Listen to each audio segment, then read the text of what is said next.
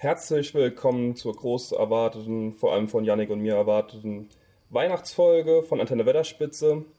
Heute haben wir zwei tolle Gäste. Trotzdem heiße ich direkt natürlich Yannick willkommen. Hi. Hi. Genau, und wir haben es schon so oft gesagt, wir haben uns tierisch darauf gefreut, ihr habt uns Fragen geschickt. Wir machen heute ein Quiz. Vorher allerdings stellen wir euch mal noch die beiden anderen Teilnehmer vor, die neben Yannick heute ins Rennen gehen.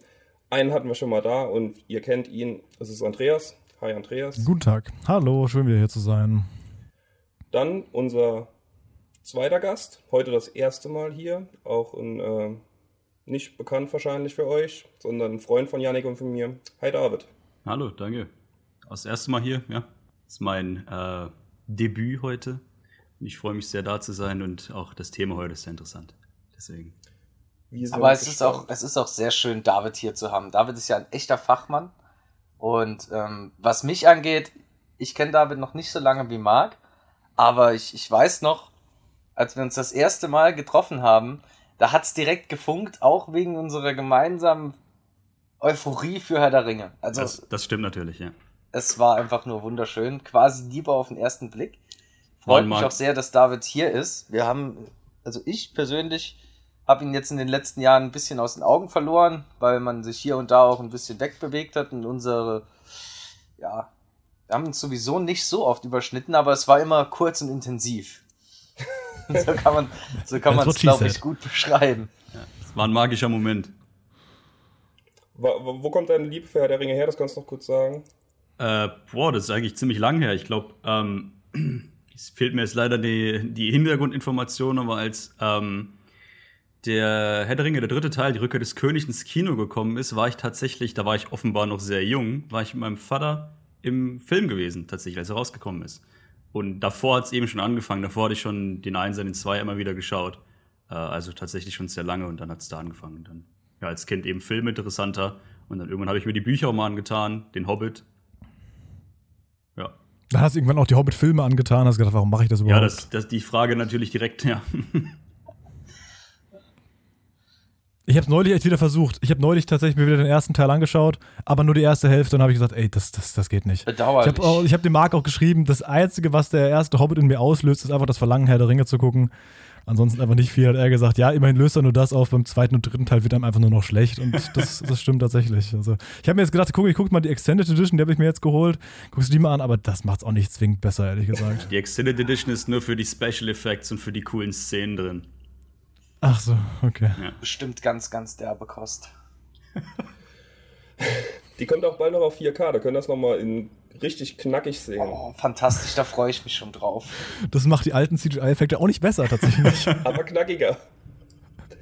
Ja, ich würde dann direkt mal den ersten Teil von unserem Quiz nennen. Ich bleibe einfach beim Namen Quiz. Mo Moment, Quiz. Moment, Moment, Marc. Ich habe noch ein bisschen was zur Weihnachtsfolge generell oh zu sagen. Ich finde ich muss es jetzt erstmal loswerden. Ich finde es sehr schön, dass wir jetzt wieder an einem Punkt angelangt sind, an dem wir eine Weihnachtsfolge machen. Unsere Weihnachtsfolge letztes Jahr fand ich schon sehr stark. Da haben wir ja versucht, euch, also unsere Hörer, vorwiegend ähm, mit in unseren Podcast aufzunehmen. Und durch die Einsendung bei den Weihnachtsfolgen sind ja auch, ist ja auch die ein oder andere Kooperation entstanden. Wie zum Beispiel auch ähm, der Song von, von Ben aus der letzten Folge.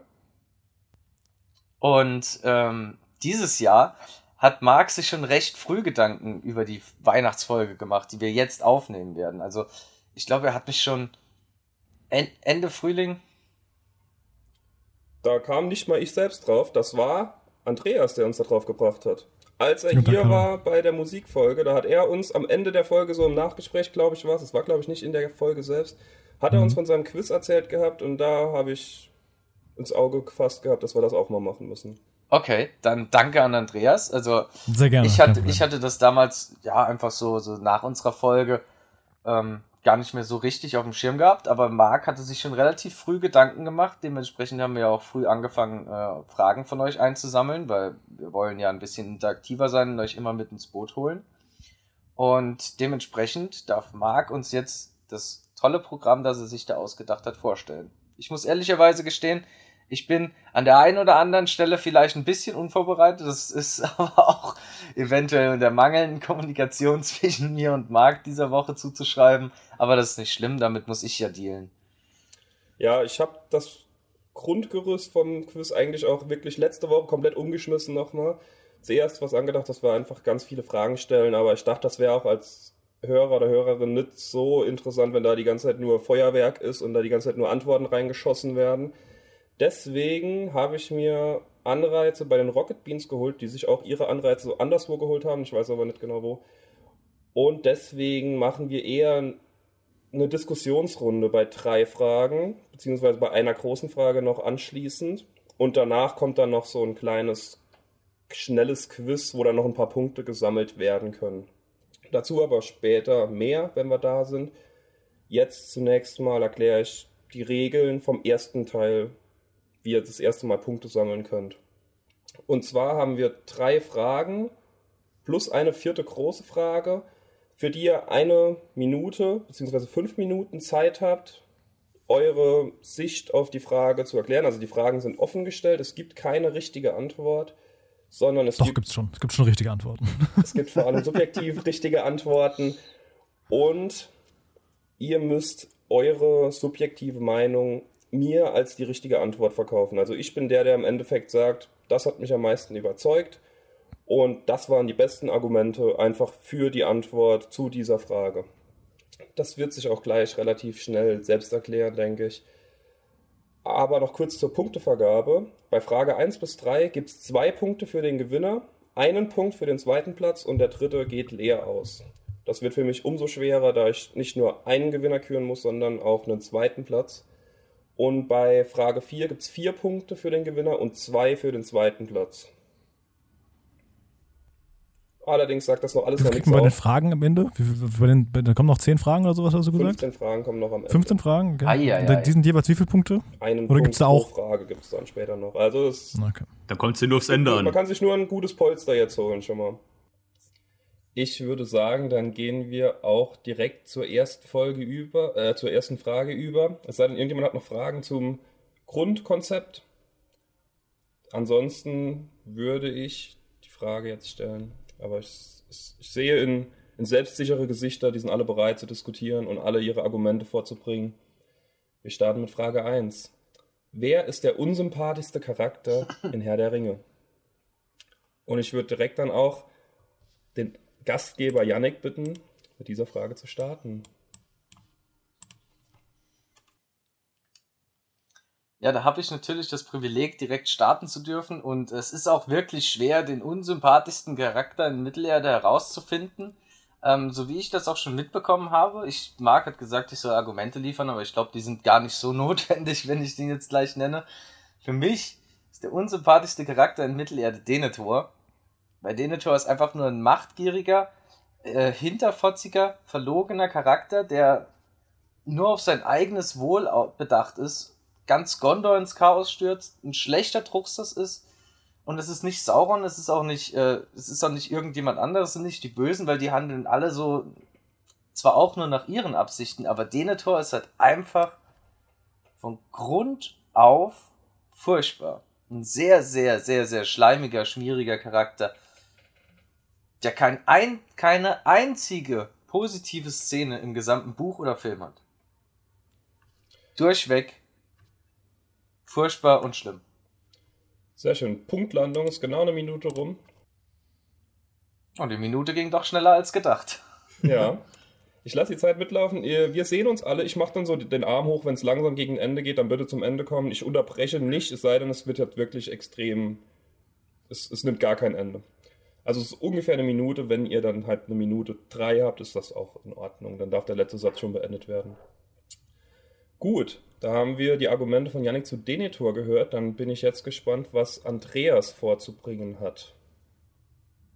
Sehr gerne. Grundsätzlich war ich natürlich auch erstmal für Denethor, das muss ich an der Stelle schon mal ganz ehrlich sagen, aber ich habe mich dann nochmal umentschieden. Ähm, und zwar bin ich dann zu jemand anderem gekommen. Ich versuche mal zu beschreiben, vielleicht kommt man direkt drauf. Er ist äußerst egoistisch, er ist überaus langsam und er ist generell einfach nur so, naja, ey, du, wenn es mich nicht betrifft, ist mir das doch alles egal. Die Rede ist natürlich von niemand Geringeren als Baumbart. Erst als er sieht, dass Fangorn angegriffen wurde und abgebrannt ist, greift er überhaupt ein. Und er ist einfach sowas von schwer vom Begriff, so, ja, hier seid ihr jetzt Orks oder, oder Hobbit oder oder was auch immer. Und das dauert einfach so lange. Und erst am Ende sagt er sogar, ach komm, nee, wir, wir machen das nicht, betrifft uns alles nicht. Und erst als er dann sieht, okay, tatsächlich könnte ich selbst auch betroffen sein, dann greift er in diese ganze Schlacht überhaupt ein. Wenn er, wenn Fangor nie abgebrannt worden wäre oder es nie gesehen hätte, würde Saruman heute noch leben. Aber nee, erst dann, wenn er sagt, oh ja gut, doch, doch, könnt ihr meine Freunde treffen, ja, dann mache ich vielleicht auch noch mal was. Erst dann kommt er überhaupt zum Schuss und greift ein. Das ist ein egoistisches Verhalten, was ich nicht dulde. Sehr schön. Also Baumbart und Denethor sind bisher im Rennen. Jetzt noch, wer kommt als drittes dazu? David. Ja, ähm, ich kann vielleicht an der Stelle auch noch ergänzen, ähm, auch meine erste Wahl wäre auf Denethor gefallen, wegen den offenkundig genannten Gründen bereits. Aber auch ich muss mich umentscheiden, deswegen habe ich aber einen, glaube ich, jemanden gefunden, wenn ich mich auf die Filmfigur beziehe und nicht unbedingt auf die Buchfigur, dann glaube ich, würde das Rennen tatsächlich an mich gehen, denn die Rede ist von Frodo. Ähm, für viele vermute ich erstmal das Gesicht von Herr der Ringe, da es der, der, der Hobbit ist, der im Endeffekt die Welt rettet, den, den Ring in den Schicksalsberg wirft und letztendlich Sauron seiner Macht beraubt. Aber wenn man den Charakter mal genau betrachtet, dann kommt eigentlich nicht viel dabei rum.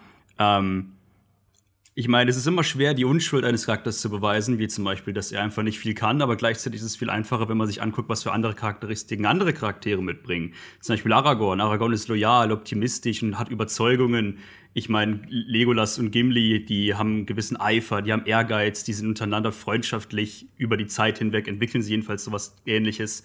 Ähm, die haben einfach einen interessanten Charakter, aber Frodo zum Beispiel, der macht nur Mimimi, mi, mi, ähm, der Ring ist so schwer, ich brauche Hilfe, aber lässt sich von niemandem helfen.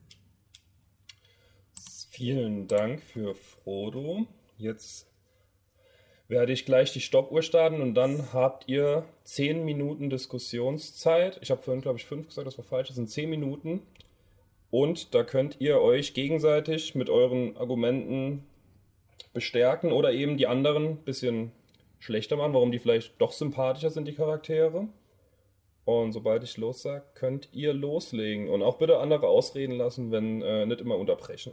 Dankeschön. Los geht's. Ähm, okay, ich bin, ich, bin, ich bin, dann einfach okay, mal so frech und fange dann mal an.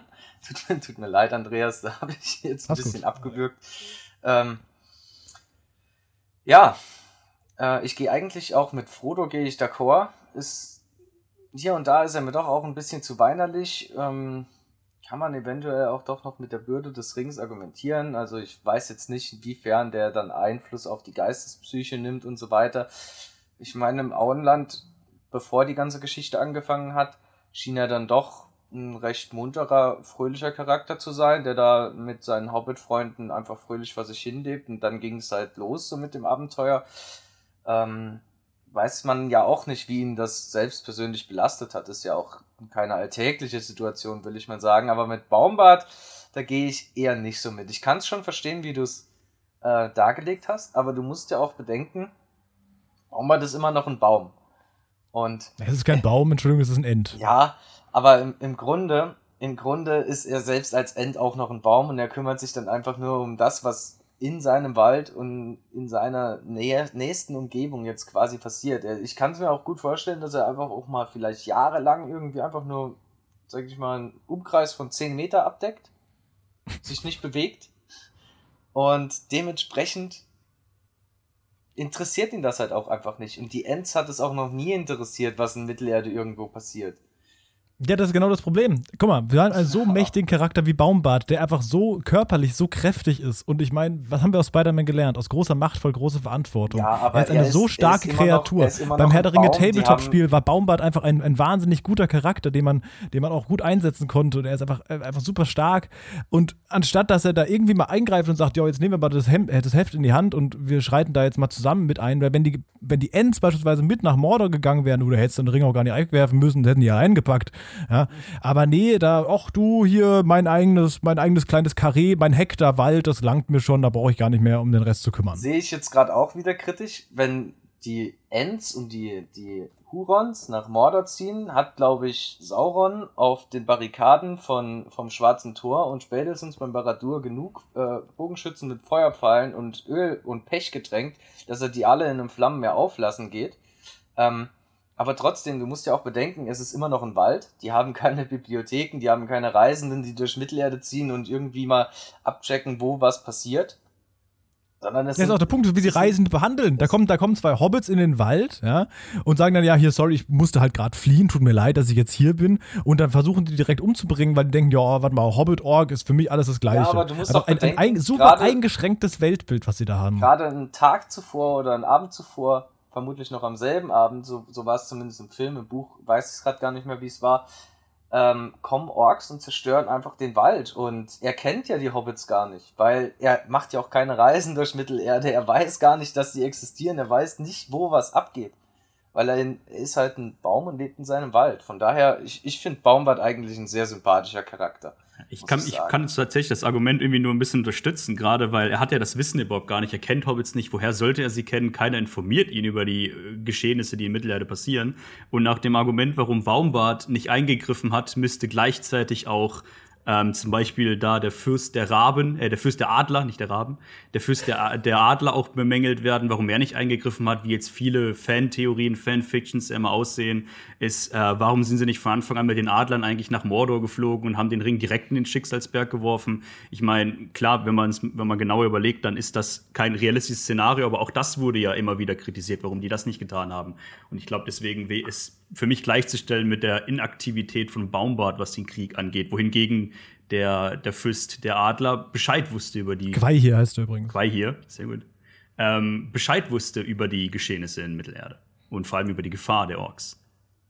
Aber auch da gilt es nochmal zu sagen, er ist halt, es sind Adler. Und ich, aber auch die, Adler, haben ja später noch was gemacht. Ohne ja, die, die wäre es auch ein bisschen eng geworden. Die haben Stuhl. was gemacht, aber auch, ich glaube, eher ähm, der Freundschaft Gandalfs wegen, mhm. als irgendetwas anderes. Und ja, die kümmern sich ja auch irgendwie nur so um, um, ihr Ding in den, in den Nebelgebirgen, so äh, oben auf den, den Spitzen der Bergen ihre Hörste zu bauen. Sind's Hörste? Der Adler Horst? Die Adler Horste. Horste. Horsts. Horste, glaube ich eher. Horstel. Die Horsts. Ähm, schwierig. Aber ja, Frodo. Gut, dann kommen wir, dann kommen wir jetzt mal zu Frodo. Ja. ja, dann kommen wir jetzt mal zu Frodo. Du sagst, er ist ein unsympathischer Charakter, ja. Ähm, letztendlich, du hast gefragt, ob der Ring vielleicht so ein bisschen die Psyche angreift. Hm, nehmen wir uns mal ein anderes Beispiel. Wer hatte den Ring lang? Äh, das Meergold.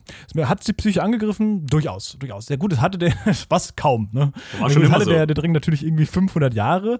Der hatte davor schon leichten Knacks weg, sonst hätte er nicht direkt seinen Bruder umgebracht, als er den Ring gefunden hat. Aber auch Frodo hat ihn natürlich immerhin 13 Monate mit sich rumgetragen und hat dementsprechend auch schon diversen Einfluss gehabt. Und das, das merkt man natürlich immer mehr auf seinen Charakter überspielend. Also gut, die Szene, die im, im Buch nicht gibt, im Film schon, dass er Sam wegschickt und sowas, das sind natürlich, das ist natürlich eine Extrema in der, in der, äh, ein Extremum in der, in der Hinsicht, weil er da wirklich sagt, okay, hier, das ist mein bester Freund, der ist mit mir bis hier hingekommen, auch du, jetzt kannst du wieder nach Hause gehen. Ist natürlich ein unsympathischer Move, hätte er aber nie gemacht, wenn er nicht von Gollum bzw. vom Ring so sehr beeinflusst worden wäre.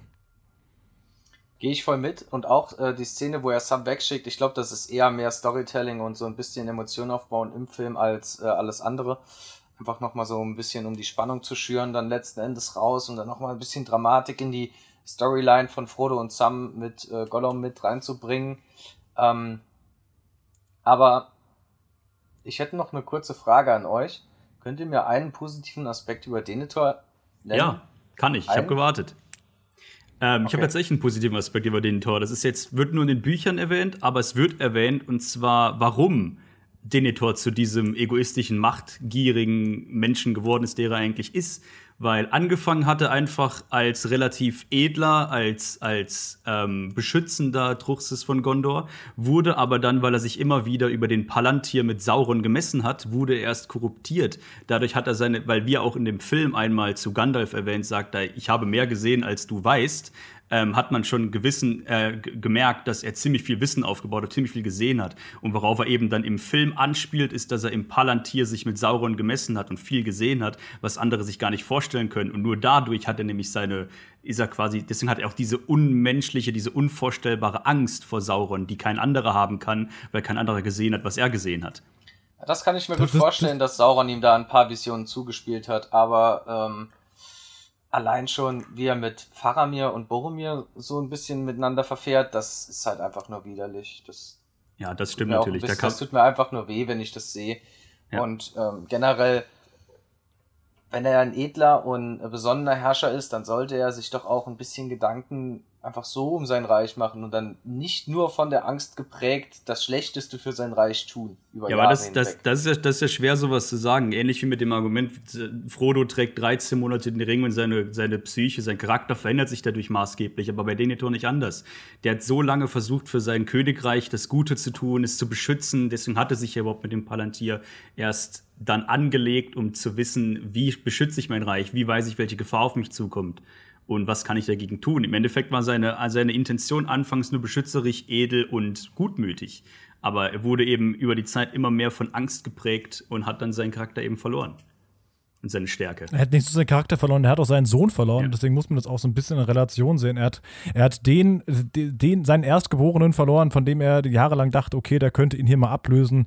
Der hat äh, schon, schon viel getan, der hat großes Potenzial und den verliert er dann in einer ja, für ihn unnötigen Schlacht, weil er sagt, ja, ey, den, der Ring muss ja nicht zerstört werden, den können wir doch einfach benutzen. Warum habe ich Boromir überhaupt dahin geschickt?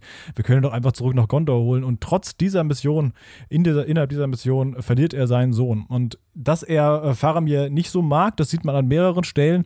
Nichtsdestotrotz kurz, ganz kurz bevor er äh, als lebendige Fackel ähm, dann von Minas Tirith runterfällt, äh, sieht er trotzdem seinen Sohn und sagt My Son. Also er erkennt ihn ja wieder und sagt, ey, du lebst ja doch noch und, und freut sich dann vielleicht auch so ein bisschen, man sieht so einen Anflug eines Lächelns an der Stelle, bevor er dann merkt, oh, ich brenne ja gerade. Ähm, aber er hat auch im, im letzten Augenblick, quasi kurz bevor er stirbt, hat er wohl noch offenbar einen Moment der Klarheit.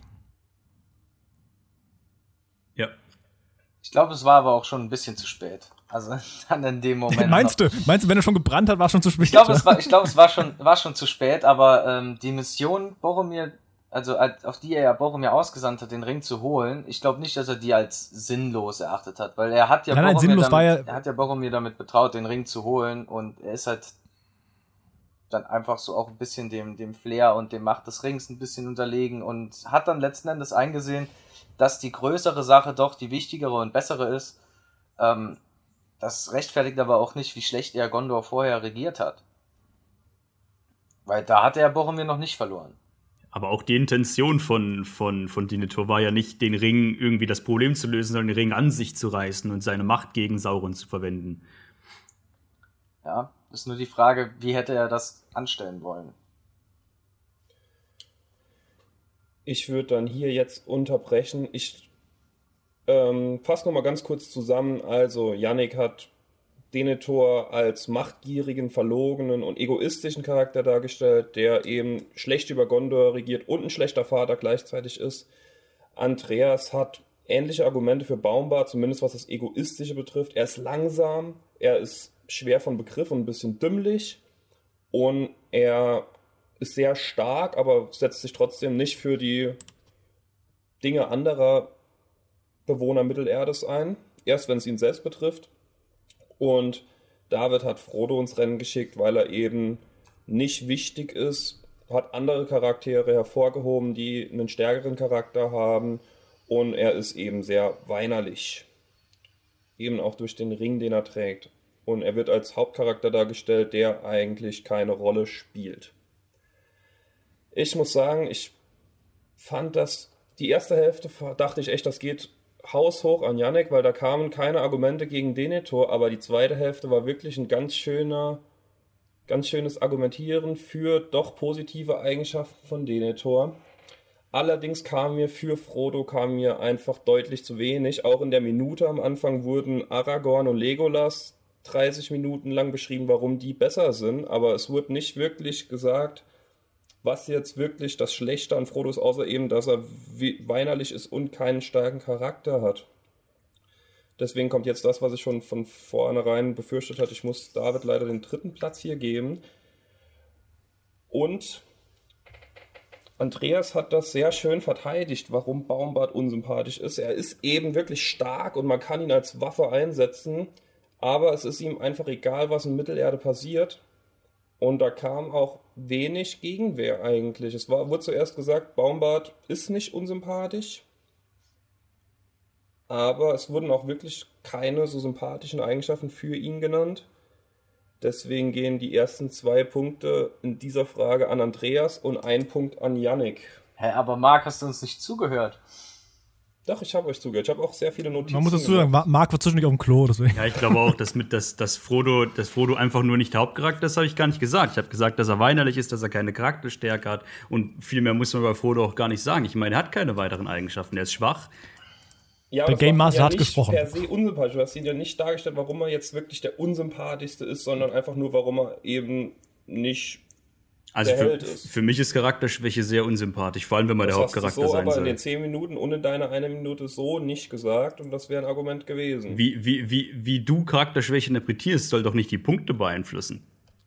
Genau, das habe ich befürchtet, dass das hier jetzt losgeht mit dir. Aber vor allem, aber vor allen Dingen ähm, einfach außer Acht gelassen, die Wesenszüge der Ents und der Huans an sich, die sind sich ihrer Stärke gar nicht bewusst. Die wissen gar nicht, was in Mittelerde passiert. Das ist das völlig aus ja der Relation zu allen anderen Völkern gerissen. Du, das sehen sie ja spätestens dann, als Isengard angreifen und merken, ja, guck mal, was wir jetzt reißen können. Aber gut, ich glaube, ähm, wir haben noch, wir haben noch äh, drei weitere Fragen plus danach noch ein Quiz. Wir haben noch und, sehr viele äh, Punkte offen, also das hier entscheidet genau. über gar nichts und das wurde einfach Argument, also ich bin auch subjektiv überhaupt nicht bei Baumbart, ähm, also ich finde ihn auch eher sympathisch, weil er halt eben ein cooler Baum ist. Ähm, allerdings muss ich von den Argumenten her Andreas hier die Punkte überlassen. Ich sehe unsere, seh unsere Hörerschaft da später noch bei einer Twitter-Abstimmung. Ja. Ich sehe ich seh die gerne auch von mir. Also ich, äh, sehr, sehr gerne, ja. ja. Kommen wir jedoch jetzt zu Frage 2. Oh Gott, was kommt da noch alles auf mich zu? Was ist der beste Film nach Vorlage von Tolkiens Werken? Ich würde also, da. Die Frage hast du mir damals anders gestellt. Du hast mich gefragt, welcher Film für mich der schönste ist. Ja, ist ja quasi das Gleiche. Ja, der schönste, für dich schönste oder für dich der beste Film. Aber nach, nach Vorlage, nach Vorlage zu Tolkiens Werken ist dann. Das heißt einfach nur, du kannst die drei Hobbit und die drei Herr der Ringe teilen. Ja. Das also kannst du die drei Herr der Ringe Telefon teilen. genau so gesagt, ja. Und ja, deswegen, aber ich dachte, ich, ich meine ja den Film an sich, welcher Film mir am besten gefällt. Aber ja. wenn ich jetzt Bezug nehmen soll, wie die. Nein, nein, es geht nicht darum, welcher am besten umgesetzt ist. Nein, nein, nein, so, so, so geht's nicht. Das ist der ja, das ist beste Film. Das ist wichtig. Der beste Film ist nur nach Tolkiens Werken ist drin, um auch die drei Hobbit-Filme mit einzuinterpretieren. aber, aber pro forma, dass es mal da steht, was keinen interessiert. Wenn einer richtig Eier hat, kann er gerne einen Hobbit teilnehmen. Den zweiten. aber warum aber nicht, warum nicht den dritten? Also. Pff. Die machen es auch nicht besser. Ist auch also, ich fand der dritte Hobbit-Teil war mit Abstand der schlechteste. Noch schlechter als der zweite. Der zweite war wirklich oh. furchtbar, aber der dritte Lass mal nachher noch die Special-Frage machen, welches ist der schlechteste Film? Das können wir gerne noch nachher machen am Ende. Aber jetzt hören wir erstmal, welcher Film David am besten gefallen hat und warum. Oh. Ah, sehr gut, ich darf anfangen. Perfekt. Ähm, ich habe auch, hab auch tatsächlich den besten der drei. Ähm, ich glaube, wir müssen auch die Diskussion dann gar nicht mehr weitermachen an der Stelle. Auch wenn Yannick die, an, die Antwort zuerst gegeben hat, hat er den falschen Film offenbar gewählt. Der beste Film der drei ist nämlich ähm, Die zwei Türme. Ähm, einfach, ich meine, wir müssen, wir müssen, wir müssen gar nicht viel, viel weit ausholen. Es fängt direkt an mit dem Stillen der Neugier einfach, was es am, am Ende vom ersten Film, der sehr emotional war, ähm, wo sind Frodo und Sam, was passiert mit Mary und Pippin und was eigentlich mit den anderen Gefährten passiert. Ich meine, man sieht, die laufen den, den Mary und Pippin hinterher, aber was passiert eigentlich genau? Das, was noch interessant ist, ist das Auftauchen des eigentlichen Antagonisten, also das Wiederauftauchen, nämlich Gollum, der die dauerhafte, die permanente Gefahr eigentlich darstellt und die Anspannung, weil Sauron ist ja doch eher eine entfernte Gefahr nur. Ähm, auch ein Highlight, Gandalf kehrt, kehrt, als weißer Zauberer zurück. Und bevor meine Zeit ausläuft, will ich natürlich noch Helms Klamm, den, das epischste Battle aller Zeiten aus der, der Ringe, erwähnen. Das ist der Kampf um Helms Klamm. Dann noch, was in den Extended Edition leider nur im Film drin ist, ähm, auch noch wie die Ents tatsächlich, um das Argument von vorne nochmal rauszuholen, die Ents mit zum Kampf von Helms Klamm kommen und den Rückzug quasi der Orks abschneiden. Vielen Dank. Also wir haben hier die Argumente für den zweiten Teil der Herr der Ringe-Sage gehört und dann schauen wir mal, ob Andreas eventuell einen Hobbit-Teil ausgewählt hat. Los geht's. Ich habe mich dann doch ganz knapp äh, für Herr der Ringe 3 entschieden an der Stelle. Ähm, warum kam ich da drauf? Tatsächlich ähm, finde ich, Herr der Ringe 3 ist einfach der emotionalste Film von den dreien. Ich äh, bin tatsächlich einer, und das habe ich glaube ich auch schon im Podcast erwähnt, ich äh, weine bei Herr der Ringe, das äh, gebe ich durchaus gerne zu. Und bei Herr der Ringe 3 sind das die letzten 45 Minuten, bin ich nur am Flennen. Also von den vier Stunden Laufzeit bin ich 45 Minuten lang quasi nichts mehr zu gebrauchen. Es ist ein wahnsinnig gebührender Abschluss für diese Sage. Es ist so ein gebührender Abschluss, dass Peter Jackson gesagt hat: Weißt du was, wir machen einfach fünf Enden und schneiden die hintereinander. Und es war einfach auch so ein derart guter Film, dass er auch von der Academy entsprechend ähm, äh, entlohnt entlohnt wurde und sage schreibe zwölf Oscars abgeräumt hat. Das hat davor nur einer hinbekommen und ich glaube danach auch nur noch einer. Ich glaube nur Titanic und Avatar waren das, die beiden, äh, die auch ähnlich viele Oscars äh, eingeheimst haben. Kommt eigentlich auch nicht so häufig vor. Deswegen Herr der Ringe 3, ich habe als ersten Punkt aufgeschrieben, emotional, emotional as fuck. Und ähm, anders kann man es auch besser nicht zusammenfassen. Sehr schönes Schlussresümee. Dann haben wir jetzt schon mal zwei von drei Herr der Ringe-Filme. Mal sehen, was wir noch als drittes ins Rennen geschickt bekommen von Yannick. Also ich muss an der Stelle erstmal sagen, ähm, bei der Frage finde ich es eigentlich schon ein bisschen verwegen, um Punkte zu kämpfen, weil ich liebe alle Filme. Eigentlich zu gleichermaßen. Sie sind alle wunderschön, sie haben alle genau an und sich für sich, sie haben alle ihre Momente da gibt's im, im zweiten Teil die Schlacht um Helms Klamm, wie die ganze Story jetzt endlich mal richtig in den, in den Hauptteil an Fahrt aufnimmt, wie der Ringkrieg richtig losgeht. Im dritten Teil tatsächlich Minas Tirith, wie die Rohirren da reinreiten, am Schluss das schwarze Tor. Das sind nur ganz kleine Auszüge, aber mir persönlich gefällt der erste Film am besten, weil es da noch, da sieht man noch, wie die Welt so in gewisser Weise in Ordnung ist. Sie geht es geht alles ganz langsam und gemächlich los. Es ist alles von Frieden. Das Auenland wird gezeigt. Die Charaktere werden vorgestellt. Man wird richtig schön in dieses ganze Epos hineingesogen und wird man einfach später nie wieder losgelassen, bis zu den Hobbit-Teilen. Oh, jetzt ist meine Minute schon um. Das ist schade. Ich guck den ersten Hobbit-Film, äh, den ersten Herr Oh mein Gott! ich guck den ersten Herr der Ringe-Film hauptsächlich wegen dem Hobbit-Teil im Auenland einfach am liebsten und er hat auch sehr viele emotionale Momente, die ich wunderschön finde. Deshalb ist das mein Lieblingsfilm. Ich habe dir noch ein bisschen mehr Zeit gegeben, weil du zwischendrin äh, den fast gesagt hast, dass du den Hobbit-Film nochmal bald guckst. so, ich äh, fasse nochmal ganz kurz zusammen, bevor die Diskussion losgeht. Ähm, wir haben Herr der Ringe, die Gefährten. Yannick liebt zwar alle Filme und hat auch Vorteile für andere genannt, weil sie eben auch Schlachten bieten, die geil sind, aber im ersten Teil, da ist die Welt noch in Ordnung. Die Charaktere werden eingeführt, man sieht, wie alle ihre Wege gehen. Und ja, es ist einfach alles in Ordnung und er guckt sich gern den Hobbit-Teil am Anfang immer wieder an. Dann haben wir die zwei Türme. Da wird die Neugier gestillt, nachdem der erste eben so ein bisschen Fragen offen lässt. Was ist mit allen passiert? Wo sind sie gerade? Was ist mit Gollum, der die Gefahr darstellt? Dann ist das äh, die Schlacht von Helms Klamm mit dabei und wir sehen, wie die Ents attackieren, was eben auch positiv genannt wurde. Und dann zum Abschluss haben wir auch äh, die Rückkehr des Königs. Das ist der emotionalste Teil laut Andreas. Er weint die letzten 45 Minuten durchgehend und er hat nicht umsonst zwölf Oscars gewonnen. Jetzt bin ich mal gespannt, was da für Argumente dagegen und dafür kommen. Los ich geht's. kann nicht gegen Herr der Ringe 2 argumentieren. Das bringe ich aber nicht übers Herz. Ich hatte tatsächlich ursprünglich auch vor, Herr der Ringe 2 zu wählen. Du warst leider ein, ein, bisschen schneller als ich, was diese Antwort angeht. Deswegen kann ich da nichts gegen sagen.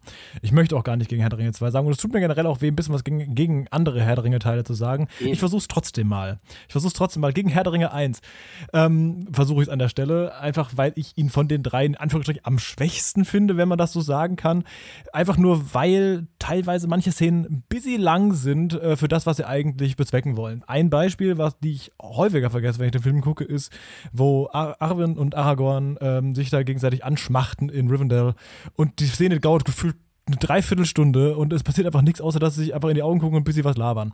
Also ja, wir haben verstanden, die beiden mögen sich wohl ganz gern. Das, das spielt sich ja auch immer mehr dann durch die Filme durch, dass die sich wohl ganz tafte finden. Aber das ist zum Beispiel eine Szene, die einfach ähm, wahnsinnig lang dauert, ohne dass irgendwie großartig was passiert. Aber äh, natürlich hast du recht. Herr der Ringe 1 ähm, führt die ganzen Themes ein und deswegen, die, die, was die Filmmusik angeht, ist Teil 1 einfach sowas von on point, weil Howard Shaw da einfach das, äh, das Ring-Theme zum ersten Mal introduced, wir haben das Shire-Theme und allein schon die Tatsache ganz am Anfang, wird das auch ein Land gezeigt und dieses, dieses Concerning Hobbits, was, was Bilbo dann erzählt, die Szene ist einfach sowas von on point. Das ist einfach ganz großartig, weil die Musik dazu einfach nur genial ist. Und das, das hört man vielleicht auch in der, in der Musikfolge, in der ich mal hier zu Gast war, äh, wie, wie wahnsinnig wichtig Musik in Herr der Ringe ist und wie gut er das gemacht hat. Deswegen. Ich habe mich jetzt am Anfang direkt versucht, nicht einzuführen, weil ich glaube, Marc vergisst, hat zumindest bei der ersten Diskussion so von vorne nach hinten heraus gesehen im Zeitstrahl so ein bisschen die Argumente vernachlässigt. Aber ähm, ich muss Andreas vollkommen recht geben, es es, mir blutet das Herz, wenn ich zwischen den Herr der Ringe-Filmen argumentieren soll, welcher besser oder schlechter ist. Ich habe das einfach so für mich, weil ich den ersten Teil schaue ich persönlich am liebsten.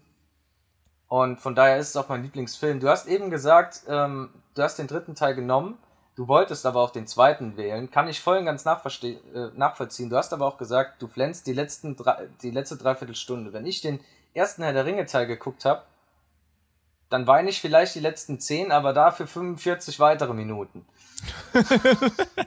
und dann über die Credits hinaus quasi. Und dann über die Credits hinaus. Und äh, es ist halt einfach das Rundum. Ich finde den ersten Herr der Ringe-Film, der ist einfach in sich, auch mit der Musik, man wird einfach, wie ich es eben schon gesagt habe, man wird einfach in das Epos hineingezogen und zur Szene mit Arwen und Aragorn, okay, die ist vielleicht ein Tick zu lang, aber ähm, war dir vor dieser Szene, bevor man in, in Bruchtal überhaupt erstmal so ein richtig aufgeklärt wird, wer Aragorn eigentlich ist. Vorher ist es Streicher, ein dahergelaufener Waldläufer. Hat man da vorher irgendwie eine, einen Bezug dazu, wer das jetzt eigentlich ist? Was bringt er so? Was mag der so? Wie ist das mit Arwen? Warum sind die so miteinander zusammen? Ähm, ich finde, das ist schon auch ein bisschen wichtig, um das alles einzuführen. Von daher muss man dem Film auch mal hier und da Gelegenheit geben, alles aufzubauen. Ähm, richtig, muss ich aber ein Aspekt, den ihr eben genannt habt, mit den Schlachten oder beziehungsweise Mark eben noch, muss ich euch vollkommen recht geben, aber es ist auch einfach von der Story her geschuldet. Da gibt es nicht so die übermäßig großen Schlachten. Da gibt es den Balrog, der ist episch. Da gibt es die Schlacht um Balins Grab, die ist klein, aber doch schon, ich finde, die hat was. Also die ist schon knackig, die kann man sich mehrfach anschauen. Vor allem auch in der Extended-Version immer ganz liebreizend, wie Sam einem Ork eins mit einer Pfanne überbrät. Einfach wunderschön. Ähm, aber sehr mühselig, da einfach ein Haar in der Suppe zwischen den drei Herr der Ringe-Filmen zu sehen. Ganz, ganz schwer. Ich kann mich da wirklich äh, euren Argumenten nur anschließen. Erstmal, ich glaube, es ist extrem. Mir ist es jetzt auch, als ich dann fest, ich musste sagen, welcher der beste ist. Das fiel mir relativ leicht, weil ich schon immer den zwei Türme am besten fand.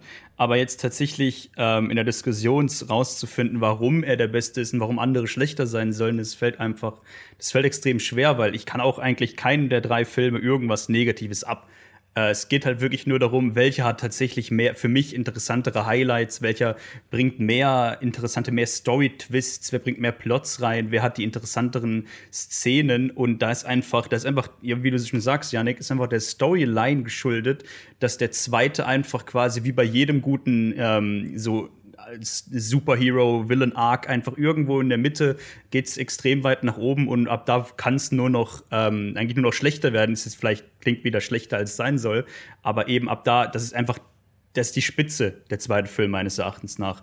Ähm, und gerade wie ich schon angesprochen habe, einmal, was passiert denn letztendlich nach dem ersten Teil? Alle sind gespannt. Boromir ist gerade gestorben, der anfangs vielleicht auch zu den unsympathischeren Personen gezählt hat, weil er eben auch der Macht des Rings verfallen ist und sich dann irgendwie den aneignen wollte, aber dann letztendlich als Held gestorben ist und eben auch die Hobbits versucht hat zu retten.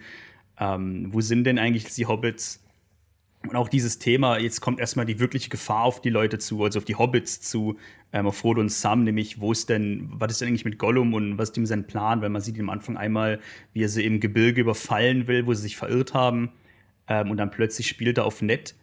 Ähm, aber mitten im Film irgendwann passiert es dann, dass selbst Gollum, der noch kurz erst eingeführt wurde, auch seinen eigenen äh, eigene Persona nochmal verändert, indem er dann plötzlich gut wird, wo er mit sich selber im Film sieht man die Szene, wo er mit sich selber diskutiert und plötzlich verschwindet der böse Teil, ähm, Gollum einfach und er ist nur noch der gute alte Smergol.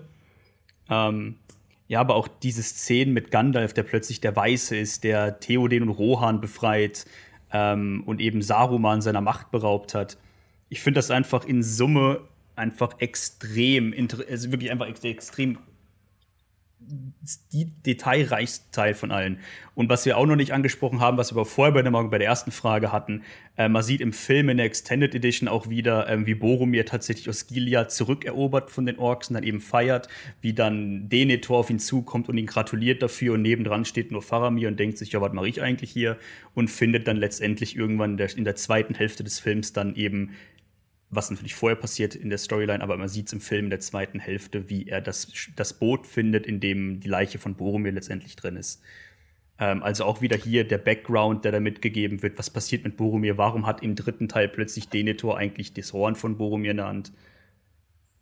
Ja. Wenn du das jetzt so erzählst, äh, können wir kurz drei Stunden Pause machen. Ich schaue mir den Teil kurz an, aber weil ich Bock habe. So. Und dann machen wir weiter. Gern. Bin ich dabei. Können ja auch streamen und einfach nebenbei kommentieren für drei Stunden. auch kein Problem, ja. Können auch einen Marathon, ja, du hast voll recht. Also, alle drei machen. Also. Ja, super. Das, ich möchte aber noch einen Punkt noch für Teil 2 aussprechen, einfach weil, weil das halt wirklich, es ist fucking der beste Teil, sorry, es tut mir leid, diese, ah. diese Diskussion wird gerade ein bisschen ad absurdum geführt, aber Teil 2 ist halt auch deswegen am besten, weil du hast am Anfang im ersten Teil hast du alle so als Klumpen und du siehst die ganze Zeit so, okay, diese ganze Klumpen läuft halt irgendwie rum. Im, Im zweiten Teil hast du verschiedene Perspektiven, du hast einmal Frodo und Sam, dann hast du Merry und Pippin und du hast die drei Jäger und die alle drei haben verschiedene Bereiche, in denen sie unterwegs sind und erst im dritten Teil finden die zum Teil ja dann überhaupt wieder zusammen und du hast immer diese, diese ganzen äh, verschiedenen Stories, die nebenbei weitergehen. Und im Film ist einfach jedes Mal so, du denkst, ah cool, was passiert bei denen eigentlich gerade? Und dann geht der Film genauso zu der Szene, wo du siehst, ah guck mal, das passiert bei denen gerade. Ja prima, gut, dann weiß ich Bescheid. Weiter geht's. Und dann geht's wieder bei den anderen weiter. Und das, das trifft einfach so gut zusammen. Wo wir ja. wieder beim Storytelling der Geschichte wären. Aber wo wird denn das ganze Gefährtenthema aufgebaut? Ohne den ersten Teil. Ah, come on, hör auf den ersten Teil hier. Die Gefährten gibt es im zweiten Teil gar nicht mehr, die sind alle verstreut. Und jeder will sie am Schluss wieder vereint sehen. Ja. Oder etwa nicht? Ja, aber dafür müssen wir auf den dritten Teil warten, deswegen eben. ist der dritte Teil ja auch Wie so gut. Wie schon gesagt, das ist der Storyline geschuldet. Aber ich hatte noch eben, mir ist gerade noch, David hat eben noch mal Gollum erwähnt, äh, im zweiten Teil. Da wird aufgelöst, äh, wer Gollum eigentlich ist. Da muss ich noch mal anführen. Im ersten Teil wird überhaupt erst auf Gollum aufmerksam gemacht und er verfolgt sie ja da auch schon. Da fragt man sich, wer ist denn, wer ist denn Gollum da eigentlich? Dass der dann da später, stellt euch mal vor, der taucht im zweiten Teil einfach so auf und springt auf die drauf und dann fragt man sich, hä, ist denn das jetzt? Kommt denn der jetzt her? Aber der zieht sich schon durch den ersten Teil durch. Er verfolgt sie vor, vor bevor sie nach Moria kommen. Er schwimmt ähm, durch den Anduin, während sie in Bruchtal, äh, nicht Bruchtal in Lorien sind. Und verfolgt sie immer weiter. Er wird auch von denen bemerkt, also aber die Sache ist die, warum, warum, warum, ich, warum ich erst finde, dass im zweiten wirklich äh, äh, thematisiert wird, ist, weil am ersten einfach nicht hinreichend erklärt wird. Man weiß, dass Gandalf erklärt ihn einmal als, als Geschöpf, das einfach irgendwann mal verrückt geworden ist und es verfolgt halt denjenigen, der den Ring trägt, weil er seinen Ring zurückhaben will. Aber mehr ist da nicht drin. Im zweiten Teil merkt man dann wirklich, die, der Charakter ist ein dauerhafter Teil jetzt im Endeffekt. Der ist eigentlich ein Gefährte, ein, der inoffizielle Gefährte der, der zwei Hobbits, der letztendlich den Weg weisen soll. Tut's mehr oder minder, also also teilweise sehr bewusst, teilweise auch sehr hinterhältig, aber er führt sie dennoch dahin, wo sie letztendlich hinwollen, natürlich immer mit dem Auge auf dem Ring. Aber ich will natürlich, ich meine, das wenn, wie gesagt, ich habe zum ersten sehr viel Gutes gesagt, zum zweiten, weil es meiner ist, noch mehr Gutes, aber zum dritten muss man auch noch Gutes sagen. Ähm, zum Beispiel wirklich die emotionale Szene ist echt, also ist bemerkenswert, was in dem Film alles gemacht wurde. Gut, das ähm, tut mir wirklich auf einer Hinsicht wirklich sehr leid, dass Andreas eben der Letzte war, der Fragen eingereicht hat. Und ähm, auf der anderen Seite tut es mir ein bisschen leid für Yannick, der jetzt irgendwie gegen zwei argumentieren musste. Das ist nicht schlimm. Wie ich schon, wie ich schon ganz am Anfang gesagt habe, es ist mir, ich finde es bei dieser Frage einfach suspekt, um Punkte zu debattieren.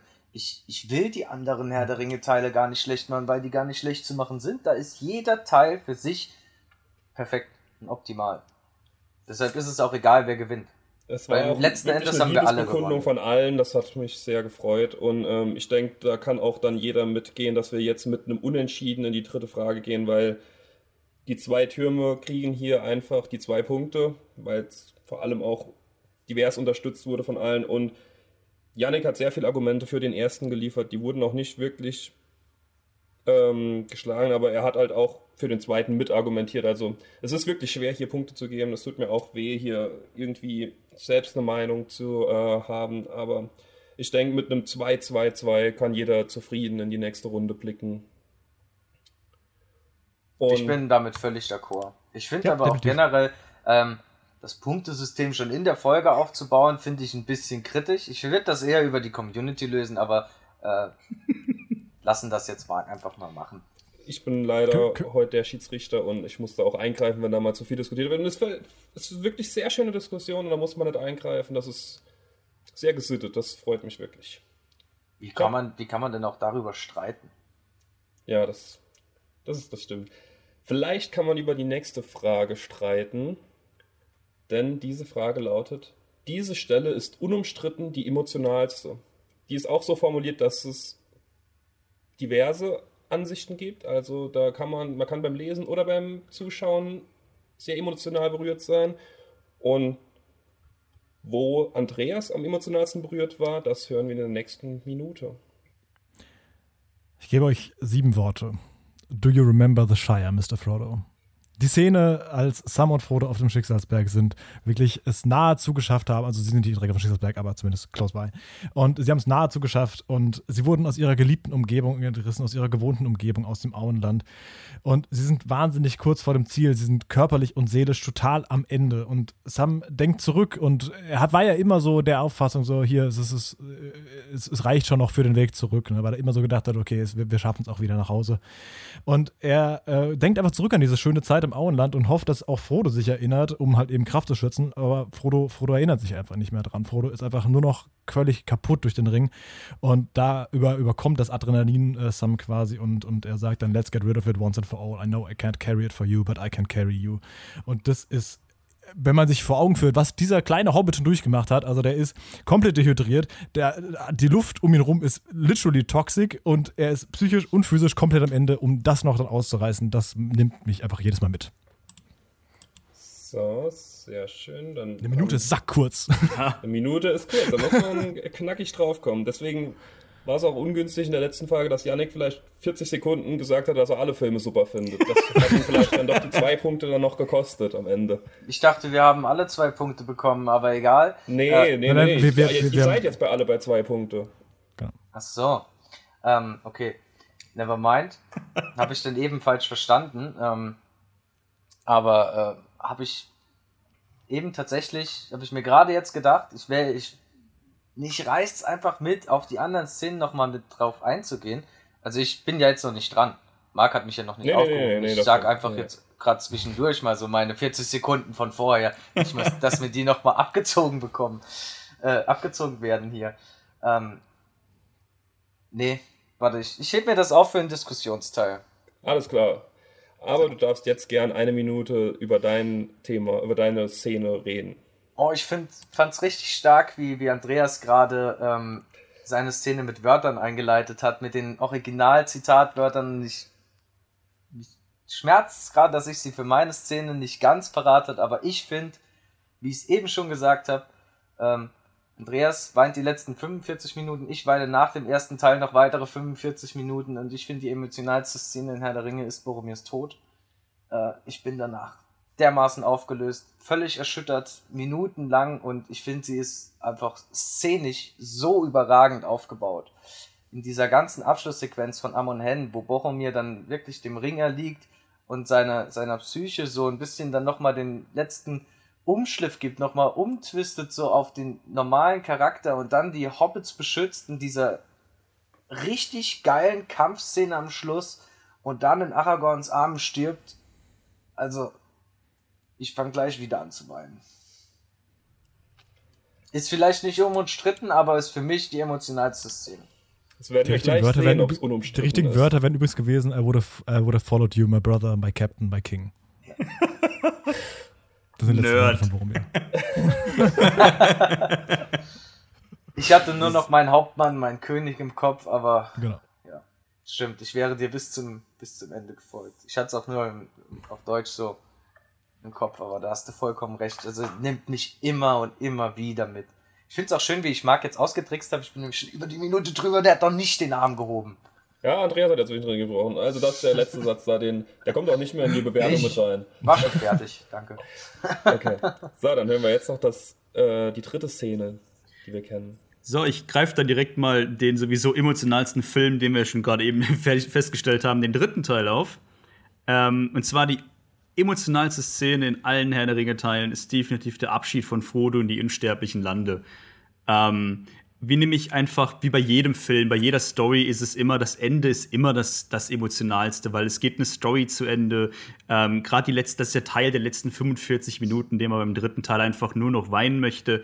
Ähm, es fängt schon an, es baut alles vorher ist emotional. Jede, jeder Abschied baut sich immer wieder auf. Man sieht, wie die Hobbits, ähm, wie alle in Gondor vor den Hobbits knien. Damit fängt es an. Da kommen bei mir im, im, in der Regel eigentlich schon die ersten Tränen. Dann wird die Story weiter aufgebaut, wird immer mehr gezeigt, wie jetzt alle glücklich sind. Sam kriegt endlich sein, die Rosi endlich mal. Ähm, und dann fahren sie alle ganz entspannt mit dieser schönen Stimme aus dem Off, fahren sie dann zu den, zum Hafen und dort verabschiedet sich Frodo und eben von all seinen Gefährten, von seinen Freunden, die ihn seit Jahren schon kennen. Ähm, und man kann sich einfach kein Leben mehr ohne Frodo vorstellen. Sehr schön. Dann kommen Find wir auch ohne. Finde ich jetzt. Warte, Janik, du hast gleich 10 Minuten. Aber, aber, aber, Du hast gleich 10 Minuten Zeit. Die 10 Minuten sind zu kurz, Marc. Ich muss jede Zeit ergattern, die ich kriegen kann. nee. Ich will niemals nee, von nee. dir Schiedsrichter im Fußball sein. Niemals. Außerdem habt ihr jetzt beide schon mal angefangen mit zuerst diskutieren. Jetzt bin ich zuerst mit diskutieren dran hier. Von mir aus. Und es geht jetzt los, die 10 Minuten. Es geht jetzt los. Hier, alle, ich rede schon. Du kannst gar nicht mehr unterbrechen. Also, warum ich Sag glaube. Das nicht.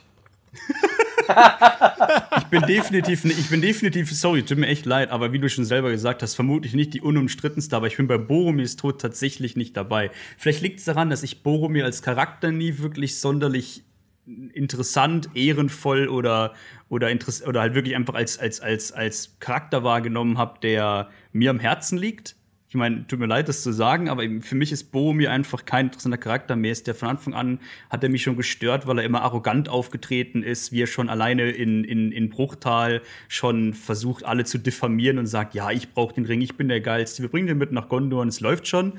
Ähm, aber allein da hat es schon angefangen und dann will er den Ring mehrfach abnehmen und dann letztendlich stirbt er einmal in einer guten Szene, weil er dann plötzlich. Er einmal. Wieso stirbt er denn nur einmal? Dann stirbt er in einer Szene, wo er einmal gut ist, sorry, falsch formuliert, okay. wo er einmal dann wirklich gut ist, wo er dann der Charakter ist. Meinetwegen ist er der Charakter, aber er wurde nie so dargestellt. Deswegen ähm, ich fand die Szene tatsächlich nicht emotional und ist eine der wenigen, die als emotional vermutlich gelten könnten, wo ich nicht weinen muss, tatsächlich. Dafür gibt es eine Szene aber noch im dritten Mal außen vor, wo die Rohirrim nämlich auf die Orks zureiten. Da muss ich auch weinen, wenn sie alle tot schreien dreimal. Ist auch sehr emotional. Aber nicht meine Szene.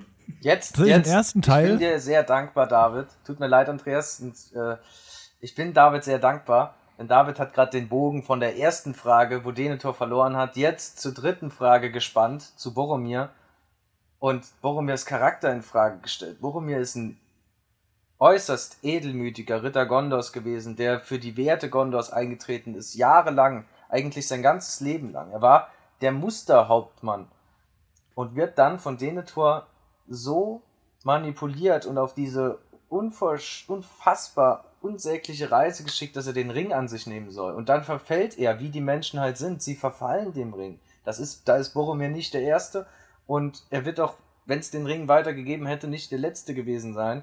Ähm, daher will ich ihm da keinen Vorwurf machen. Ich finde es aber auch umso besser, dass er dem Ring dann am letzten Endes nochmal so ein bisschen nochmal wieder sagt hat und sich nochmal besonnen hat. Ähm, wie du aber auch bei deiner Argumentation für den dritten Film angefangen hast, habe ich gedacht, jetzt kommt die Szene mit den Rohirren, wo sie alle totschreien. Die hätte ich nämlich auch noch genommen.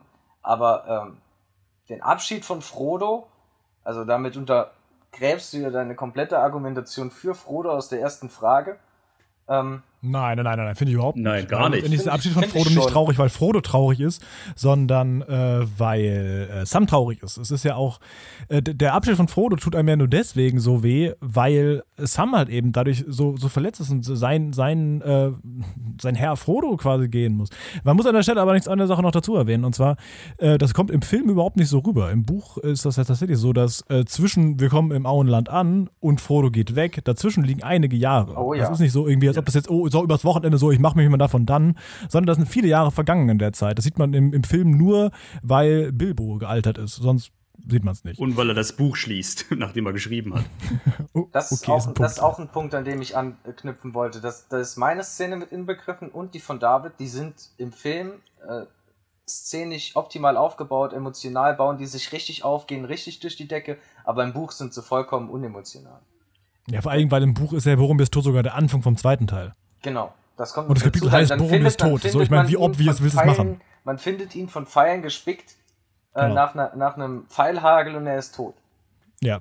Und im, im, Buch, ähm, Frodos Abschied, die kommen ja erstmal ins Auenland, müssen nochmal Sarumans Aufstand äh, erstmal niederwerfen. Und dann lebt ja. er ja noch einige Jahre da und dann fährt er irgendwann ja. gen Westen. Also das ist. Genau.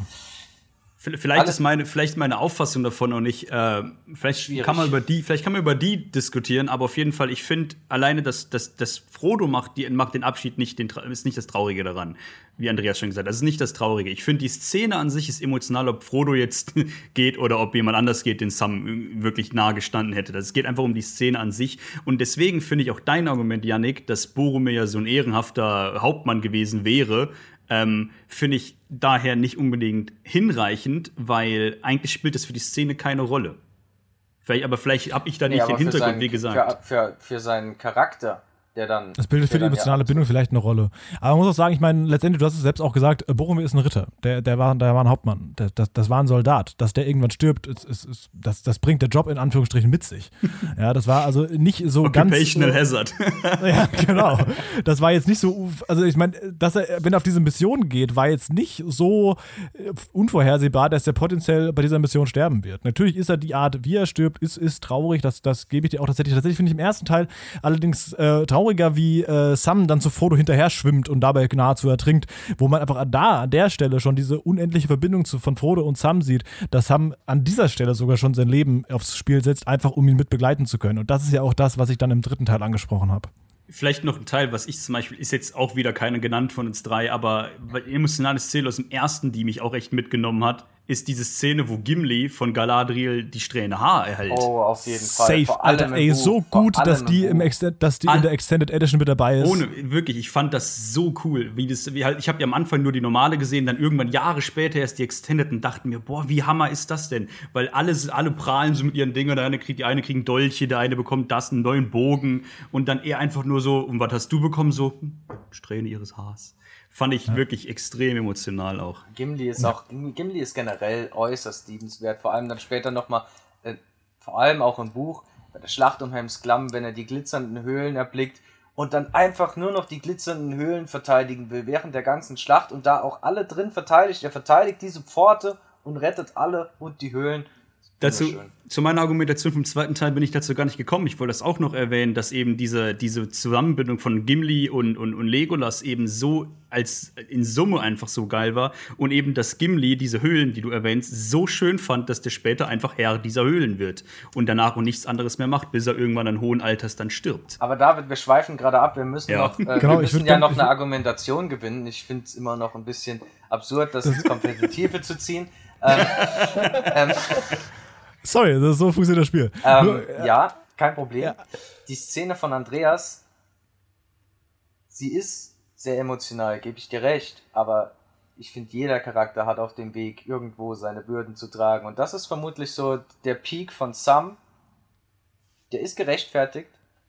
Aber was hat denn Gandalf bitte gemacht? Der arme Kerl, der leistet sich keinen anderen emotionalen Einbruch und kämpft da wild durch, zieht überall die Fäden und ist überall das Mastermind und es ist halt schade, dass man ihm keine solche Szene gegeben hat, eben bis er dann am Schluss. Ich war kurz davor. Ich musste super nah überlegen, ob ich, ob ich, den, ob ich äh, die Szene nehmen soll mit Do You Remember the Shire, Mr. Frodo, oder ob ich sagen soll, äh, wie die Szene, wo Gandalf beschreibt, wie es ist zu sterben. Weil die kickt mich auch jedes Mal. Auf jeden Fall. Oh, Aber ja. da geht's ja für Gandalf noch en masse weiter. Da geht's ja erst richtig los später. Aber ich wollte noch einen Punkt für meine, für meine, für meine Szene äh, bringen. Und zwar, meine Szene hat so einen kleinen Bogen, weil du hast zum einen, äh, sagt er hier, erinnert sich ans Auenland und so weiter. Und dann, nachdem der Ring zerstört ist und die beiden da auf diesem Felsen liegen, mitten in der Lavalandschaft, äh, schließt Frodo die Augen und sagt, I can see the Shire.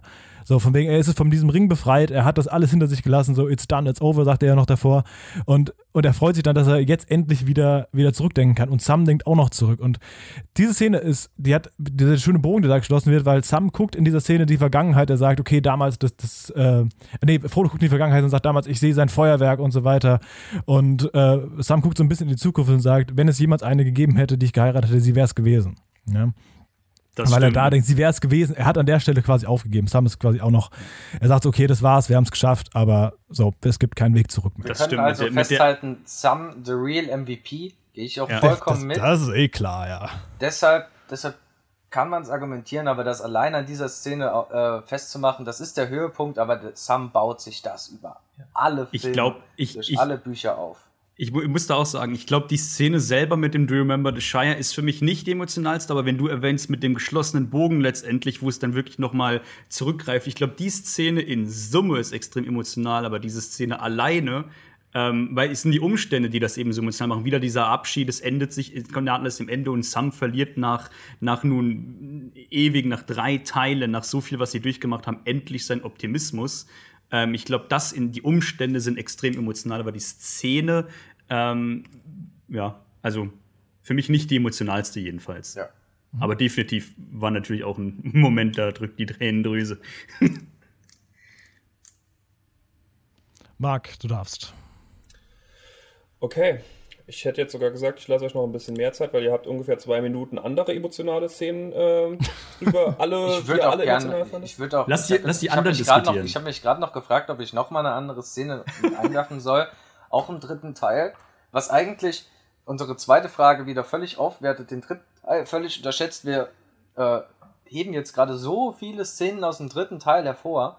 Ich finde im dritten Teil auch immer atemberaubend ähm, die, die Schlacht vorm Schwarzen Tor ähm, nachdem Aragorn seine Rede gehalten hat ja. und die dann da losstürmen und dann da später nochmal die Adler mit eingreifen.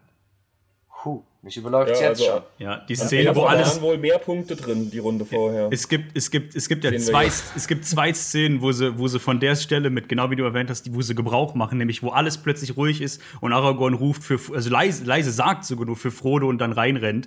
Das ist extrem emotional. Und das gleiche, die gleiche Idee haben sie ja nochmal verwendet, wo plötzlich alles ruhig ist. Ähm, und die habe ich gerade vergessen. Äh, Dann würde ich das, jetzt nochmal kurz zusammenfassen, jetzt, was gerade genannt wurde. Abgelenkt. Also, ähm, zum einen wurde zum äh, wiederholten Male genannt, dass es ähm, nicht richtig ist, das ins Kompetitive zu ziehen. Ich entschuldige mich vielmals bei meinem Podcast-Kollegen und ich hoffe, wir gehen auch über diese Folge hinaus noch weiter äh, durch, diese, durch diesen Podcast. Marc, ich stehe steh da, steh da absolut drüber. Okay, das freut mich. Aber gehen wir noch mal kurz die Szenen durch. Andreas hat die Szene genannt am Schicksalsberg wo Frodo und Sam eben diese, diese Bindung gezeigt wird und wo Sam sagt, kannst du dich an das Auenland oder kannst du dich an das Auenland erinnern? Do you remember the Shire? David hat den Abschied im dritten Teil genannt, also zwei Szenen aus dem dritten Teil, und Yannick hat den Tod Boromirs genannt. Dagegen wurden vor allem Argumente gesagt, dass er eben arrogant ist und nicht als der Charakter hingestellt wird, der dessen Tod wirklich der emotionalste in so einem Epos sein kann. Und er ist eben ein Soldat, also er stirbt, weil es zu seinem Job auch gehört. Also es ist, ein, es ist jetzt nicht so überraschend, vor allem eben, weil es Sean Bean ist, das wurde leider nicht genannt.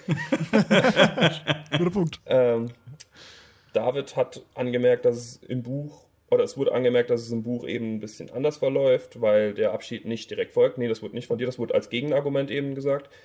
Ähm und gegen Andreas Szene wird vor allem gesagt, dass eben dieser Bogen erst deutlich später geschlossen wird und dass diese Bindung eben das große Ende dann eben erst am Ende findet, was dann wieder ein bisschen für David gesprochen hat. Und ich finde mich da jetzt auch wieder sehr schwer, Punkte zu finden, weil eben vor allem irgendwie äh, vor allem sehr viele andere Szenen noch genannt wurden. Aber ich würde in dieser Runde tatsächlich David als den Gewinner rausziehen, eben weil er, weil diese Szene drauf aufgebaut hat. Und als zweites, ich, ich hoffe wirklich, der Podcast hier geht weiter. Äh, der, der, der eine oh. Punkt geht an Andreas. Hast du Weil das gesehen? Eben, es wurden du, eben. Hast du das gesehen? Nee, das war also ein ganz klarer Punktabzug. Davids hier äh, emotionale Ausfälle hier mit dem äh, Finger aus der Mitte doppelseitig gezeigt zu uns. Wer? David. Boah, der Frechdachs. Hinterlistiger Charakter, der David. Ja. Ich finde, der unsympathischste Charakter in diesem Podcast ist David. Gehe ich mit. Ich mit. Zwei Punkte für Andreas und für Janik für die richtige Punkte Antwort. Das, steht gar nichts, das stand gar nichts zur Debatte hier. Unterstütze ich vollkommen, Andreas. es wurden eben viele Argumente gegen Boromir genannt, warum er eben, warum sein Tod eben nicht zu dieser Emotion führt, weil er eben negativ dargestellt wird. Gut, wir gehen mit einem sehr engen Punktestand gehen wir in die große Frage. Die wird ein bisschen mehr Zeit bringen und jeder wird fünf Minuten Zeit haben zur Vorstellung seiner Idee. Die äh, das ist nämlich keine Frage, sondern es ist eher offen gestellt. Pitche einen Serienplot im Tolkien-Universum. Fangen wir, wir werden noch am wenigsten angefangen bisher. Fangen wir gerne mal mit David nochmal an. Äh, okay. Äh, jetzt überraschend. Also, ähm, ich wusste nicht so wirklich viel äh, mit, der, mit, der, mit der Beschreibung anzufangen, aber ich habe mir mal Gedanken drüber gemacht und ich glaube, ich habe eine. Äh, das Konzept ist mir noch nicht ganz 100% bewusst. Äh, ich glaube, da müsste man vielleicht noch dran fallen, wird man es letztendlich dann mal jemandem übergeben, der es produzieren möchte. Aber ich glaube, die Storyline ist relativ äh, verständlich und auch, die ist, glaube ich, auch relativ strukturiert. Also meine Idee ist in Summe, ähm, dreht sich fast eigentlich um alles, was Gandalf tut. Nämlich meine Idee ist, dass Gandalf von Anfang an nicht der Gute war, der er zu sein scheint. Ähm, fängt also tatsächlich damit an, man sieht im ersten Hobbit, sieht man Gandalf als erstmal relativ unbekannte Person, irgendwie mit einer merkwürdigen Beziehung zu Bilbo, ähm, wie er dort auftaucht und eben genau dort fängt auch alles an. Ähm, die Zwerge kommen an mit einem Vorhaben an Gandalf, das ist an ihn gerichtet und er denkt sich dann so, dann nehme ich halt mal den kleinen Hobbit mit. Ähm, auf dem Weg Gandalf hat, was man im Buch ja erfährt, schon relativ früh Aragorn damit beauftragt, Gollum ausfindig zu machen ähm, und rauszufinden, eben was, was der so macht. Und ich glaube, in dem Fall kann man unterstellen, dass er wusste, dass der den einen Ring hat, weil er eben so verdammt lange lebt und eben auch äh, eine merkwürdige Kreatur darstellt. Ähm, also wusste Gandalf bereits relativ früh, wer den Ring hat und wo er zu finden ist, weil er Aragorn darauf damit beauftragt hat. Ähm, also schickt er oder nimmt besser gesagt Bilbo und die Zwerge mit in das Nebelgebirge, in die Orkhöhlen und lässt Bilbo dort bewusst Gollum und eben auch den Ring finden. Warum er nicht selber reingegangen ist, den Ring an sich zu reißen und eben die Macht an sich zu nehmen oder eben Sauron zu übergeben, sollte das sein Plan sein.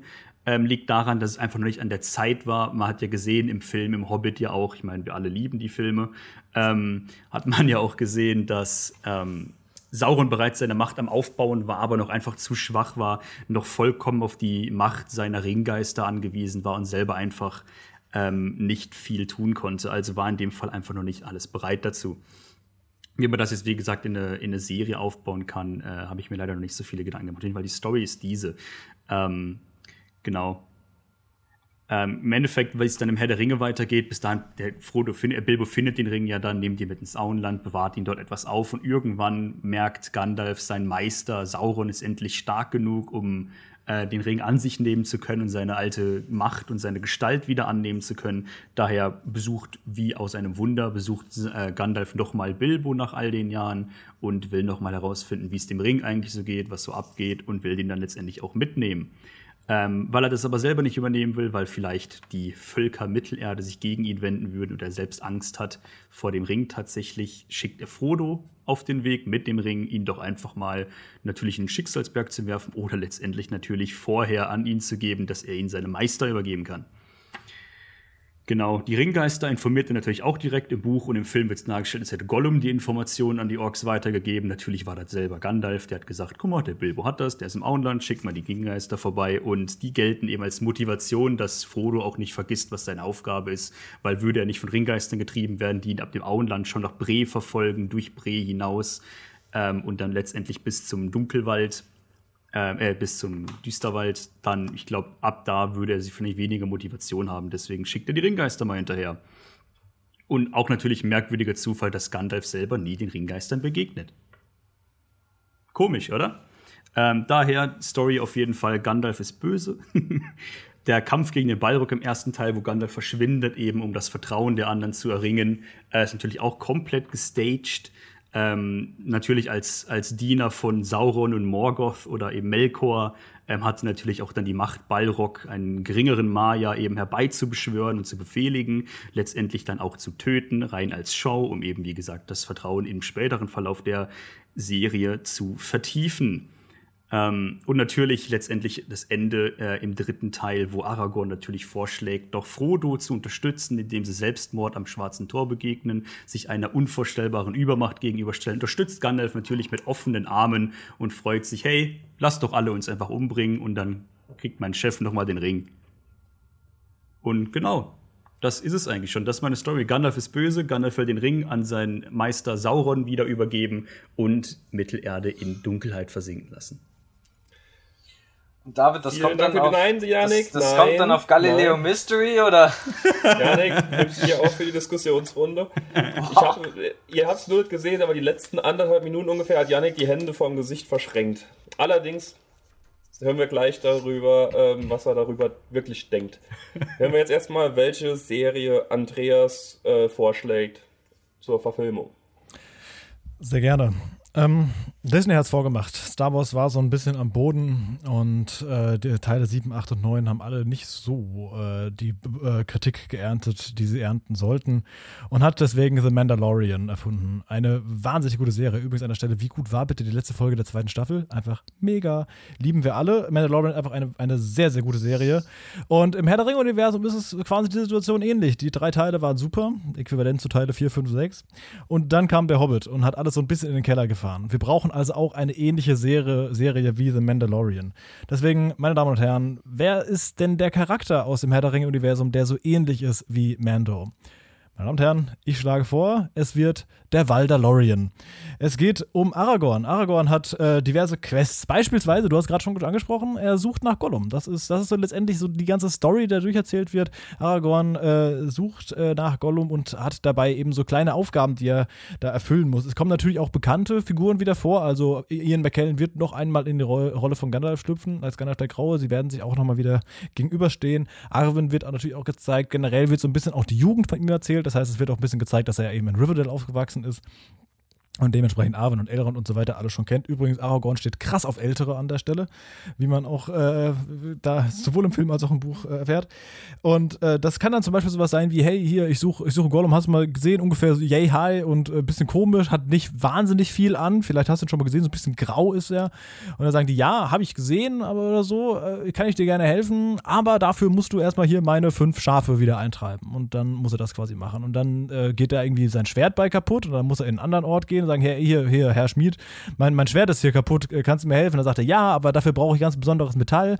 Und wir haben ja aber ein Problem, weil diese Mine, da, da sind Orks drin, deswegen müssen die erst umgebracht werden. Also quasi wie The Mandalorian, bei dem quasi auch es immer wieder so eine, so eine ganz große Handlung gibt und es immer wieder aber zu kleineren Aufgaben kommt, die der Mandalorian bzw. der Waldalorian dann erfüllen muss, um an sein großes Ziel zu kommen, nämlich Gollum zu finden. Dass er das nicht schafft, wissen wir alle, aber nichtsdestotrotz kann man das ja locker über drei, vier Staffeln ziehen.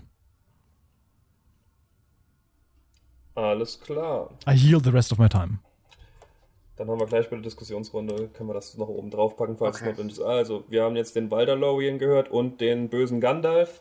Jetzt noch als dritten Pitch der Serie Yannick.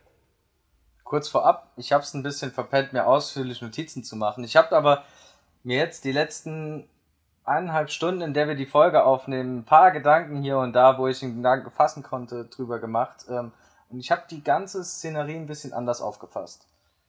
Ähm, ich habe gedacht, ich suche mir einen Kontext im mittelerdischen äh, Kosmos aus der Historie, den ich gern als Serie sehen würde. Vielleicht auch als Filmtrilogie, man weiß es nicht. Vielleicht auch nur ein Film. Mal schauen. Als Serie kann ich es mir aber auch sehr geil vorstellen. Und zwar wäre es bei mir der Fall des Königreichs Anor. Ähm, Anfang des dritten Zeitalters, also so um 830, 60 so in dem Dreh.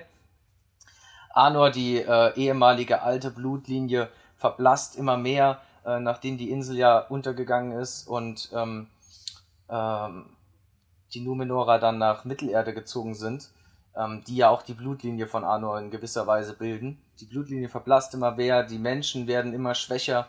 Ähm, Im oberen Teil von Mittelerde, also unnah des Auenlandes. Ähm, das Königreich Arnor dürfte ja jedem noch bekannt sein. Aragorn stammt aus der Blutlinie von Arnor. Und ja, da gab es eine große Pest, die hat reihenweise die Völkerung dahin gerafft. Und als sei das nicht schon schlimm genug, politische Probleme, äh, also Zerstrittenheit zwischen Rudor, Cardolan und Arthedain war es, glaube ich. Das sind die drei ähm, Gebiete von Arnor.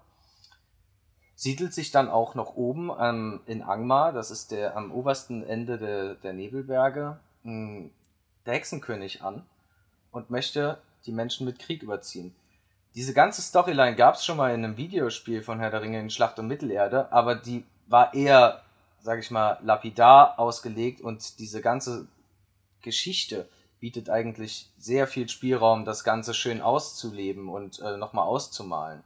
Und dementsprechend fände ich, wäre das auch eine Storyline, die Spannung bietet und die auch zwischen der Serie, die jetzt noch kommt, im zweiten Zeitalter und dem Herrn der Ringe, der dann noch folgt, wunderbar einzuordnen.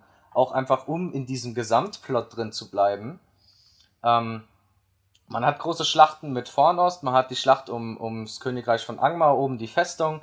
Ähm, man hat mehrere Intrigen, die der Hexenkönig schmiedet, indem er zum Beispiel, ähm, ich glaube, es war Rudor, die Einwohner oder die Anführer Rudors, ähm, aufwiegelt, die dann auch noch gegen ihre menschlichen ähm, ja, Verbündeten oder äh, sag ich mal, sind ja dann nicht mehr die Verbündeten, die waren vorher schon ein bisschen im Clinch, die sich dann gegen die aufwiegeln und dann einfach nur eine riesen Revolte anzetteln.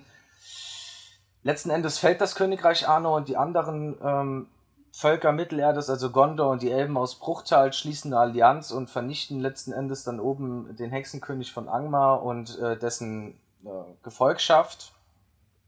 Finde ich eine sehr, sehr spannende Idee, die auch perfekt in diesen Kontext in Mittelerde einzuordnen ist. Ähm, das Setup ist ja da oben eher so ein bisschen wie im Auenland. Kann man schon ähm, nochmal Neuseeland nehmen. Gut, ich bin jetzt aber auch bin echt nicht bewandert, was so Filmorte gibt. Da kann man ja auch großartiges Scouting betreiben. Ich fand eigentlich auch, selbst im Hobbit haben sie das nicht so schlecht gemacht. Da war die Landschaft schon noch äh, ordentlich eingebaut. Da sind sie eigentlich immer recht stark gewesen. Dieses gleiche Setup, dieses Landschaftssetup würde ich einfach szenisch nochmal übernehmen. Das passt da oben wunderbar rein. Und ich finde auch einfach diese Geschichte bietet eine Storyline, die man wunderbar als Serie aufziehen kann. Ähm, und die sich auch im Mittelerde-historischen Kontext argumentieren lässt. David. Ich stimme so viel, zu, zu. so viel zu, zu meiner Serie. Sehr schön. Also wir haben was außerhalb vom Herr der Ringe ähm, Zeitstrang, würde ich jetzt sagen, einfach. Und ähm, eins außerhalb von der Geschichte. Auf jeden Fall muss ich äh, noch anmerken, du hast es nicht gesehen, Andreas, du hast auf dein Blatt geguckt, ähm, bei Mandalorian, also ähnlich wie bei Mandalorian, diese ganzen Vergleiche. Wir haben immer wieder mit den Achseln gezuckt, alle. Keiner von uns hat die Serie gesehen. Was ist los mit euch? Noch nicht ganz. Ich habe die erste Staffel geschaut, aber ähm, ehrlich gesagt wusste ich nicht, dass die zweite jetzt auch schon komplett durchgelaufen ist. Ich habe ich hab den Trailer. Freitag, Freitag war die letzte Folge da. Ich habe den Trailer mal weggedrückt, also das ist alles, was ich mit Mandalorian weiß. Ich habe 20 Minuten vor der ersten Folge geguckt bisher. Oh, und ich, und ich kenne kenn die Szene, in der Baby Yoda geschlagen wird. Die gefällt mir gut. Okay. Gut, äh, Star Wars offenbar kein großes Thema hier. Star Doch, Wars, äh, Star, Wars ist, Star Wars ist schon, ich, ich schaue gern Star Wars, aber ich muss auch ehrlicherweise sagen, die neueste Star Wars Trilogie der erste und der zweite Teil das waren, jetzt zu sehr ab. waren schlecht. Der dritte hat noch, noch ein bisschen schlechter. rausgeboxt, aber Rogue One, äh, also Rogue One zwischendurch fand ich, ist der beste Star Wars Teil von allen. So. So, aber, darüber aber das wird zu weit. Darüber wird jetzt nicht schon. diskutiert, sondern es wird über Serien diskutiert. Einmal den bösen Gandalf, einmal den Waldalorian und einmal den Fall von Arnor. Das lasse ich mir jetzt nicht nehmen, aber David, ich glaube, wenn, du am Hobbit, wenn du am Hobbit beteiligt gewesen wärst, der wäre noch schlimmer geworden, als er so schon war. Und ich bin verdammt froh, dass du keine Serien oder keine Filme im Herr der Ringe Kosmos in dieser Warum Art denn? gestaltest. Warum also allein denn? Schon, allein schon, äh, wie du dein Thema aufbaust, das, das geht eigentlich gar nicht, weil Gandalf hat Gollum nicht schon vorher auf dem Kicker gehabt, sondern Gandalf hat Gollum auf dem Kicker, weil der von Sauron geschnappt und gefoltert wird. Und dann lässt er ihn von Aragorn überwachen. Und er schickt Bilbo nicht dahin, weil er bei Gollum den Ring vermutet. Ich, ich sage ja nicht, dass es im Film deswegen passiert ist. Ich sage, dass die meinen Story-Twist, die Serie, die ich machen würde, das so darstellen würde. Richtig, genau. Es ist quasi ein What-If. Das gibt es ja auch demnächst ja, äh, von Marvel. Kommt ja auch äh, ab Januar auf Disney Plus, läuft auch eine What-If-Serie, wo, wo so quasi die, die Filme so ein bisschen aus dem MCU aufgegriffen werden und gesagt wird, okay, aber was ist, wenn es ein bisschen anders gelaufen wäre? Was, was ja. wenn Captain America eine Frau wäre? Dann wäre es, also in, in der What-If-Serie wird es dann eben Captain Britain. Aber das ist äh, tatsächlich ein ganz interessanter Punkt. Eine Frage nur, äh, du hast gesagt, beispielsweise der Kampf gegen äh, Balrog war beispielsweise gefaked. Ne? Okay, ja. kann, man, kann man definitiv so sehen, dass, dass es quasi schon abgemacht war, von wegen hier, wir laufen zur Brücke, du fällst dann runter und ziehst mich dann quasi mit und dann feiern wir da unten ein Busy oder was auch genau. immer. Aber wie erklärst du dann den Kampf gegen Saruman? Weil da war ja kein anderer da der Kampf mit Saruman ist genau so auch passiert. Nur die, nur die, äh, ich glaube, ich habe es vergessen tatsächlich zu erwähnen. Bei mir auf den Notizen steht es leider drauf. Ich habe es, glaube ich, übersprungen. Die Rollen waren bestimmt getauscht und Saruman die Rollen, war der Gute. Die Ro eben, die Rollen waren genau getauscht. Gandalf ist einmal vorbeigegangen, hat sich gedacht, ey, ich check mal auf unseren, weil er ist ja Saruman als Weißer ist ja der Anführer der, der Istari und er hat gedacht, komm, vielleicht, wenn ich den überzeuge, dann haben wir eine Übermacht und wir können es ganz einfach schaffen. Aber Saruman war da dagegen. Gandalf hat sich die Gelegenheit genommen und hat dann gesehen, dass er, dass Saruman einen den sehenden Steine besitzt und hat dann direkt mal mit Sauron eben den Plan geschmiedet, ey, läuft, ich mach das gerade mit den Hobbits klar und dann gehen wir. Ähm, und genauso ist auch passiert, aber Saruman hat sich dann eben im Gegensatz zu Gandalf quergestellt und dann hat Gandalf den eben mal fertig gemacht kurz. Ähm, weil auch die Szene eben, ich will ja damit nur unter, untermalen, wie, wie viele Szenen aus dem Herr der Ringe eben als als zu absurd angesehen werden könnten, wenn es jetzt eine Verschwörungstheorie wäre, ähm, um zu sagen, dass es so passiert. Ich meine alleine als Beispiel, ähm, wie Gandalf von dem Turm ent entkommen ist letztendlich. Wird nach oben auf den Turm gebracht von Sauron, äh, von Saruman und dann flieht er mit irgend, weil irgendeine Motte vorbeikommt, dem sagt, ey, Achtung, gleich kommt der Adler, hau mal ab. Ähm, eben einfach, wie das im Film dargestellt wird, ähm, etwas surreal und deswegen der, der kleine Twist einfach einmal die Rollen vertauscht. Gandalf ist der Böse, Gandalf will sich mit Sauron zusammentun und Saruman ist dagegen.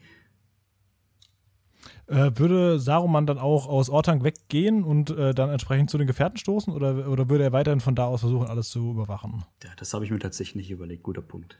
Das ist ein Fehler in meiner, meiner Story. Nein, man kann ja sagen, dass er beispielsweise eben durch den Palantir versucht, Sauron tatsächlich auch irgendwie in die, in die Pläne von Sauron Einsicht zu nehmen, um dann ähm, über Umwege beispielsweise an die Gefährten ranzukommen und denen quasi zu, zu, stecken hier, von wegen, unter euch ist ein Verräter. Ja, das wird, ja, das wird tatsächlich ein ziemlich guter Twist dabei, aber ich muss, die ganze Zeit sehe ich im Augenwinkel, wie Yannick den Kopf schüttelt, weil die Story für ihn nicht zum Herr der Ringe selber passt, was ja, passt nicht natürlich die, nicht, aber das was ist ja auch nicht die Intention ist. Genau. Eben.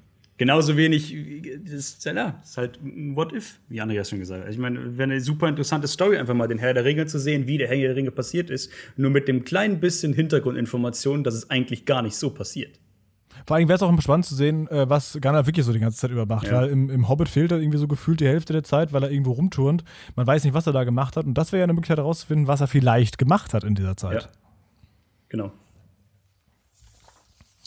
Ja, was sagt ihr zu, was sagt ihr zu The Valdelorian? Wenn ich mich recht entsinne, ist Gandalf während der Zeit, in der er im Hobbit nicht auftritt, damit beschäftigt, herauszufinden, von wo der böse Einfluss äh, über die nördlichen Königreiche ausgeht.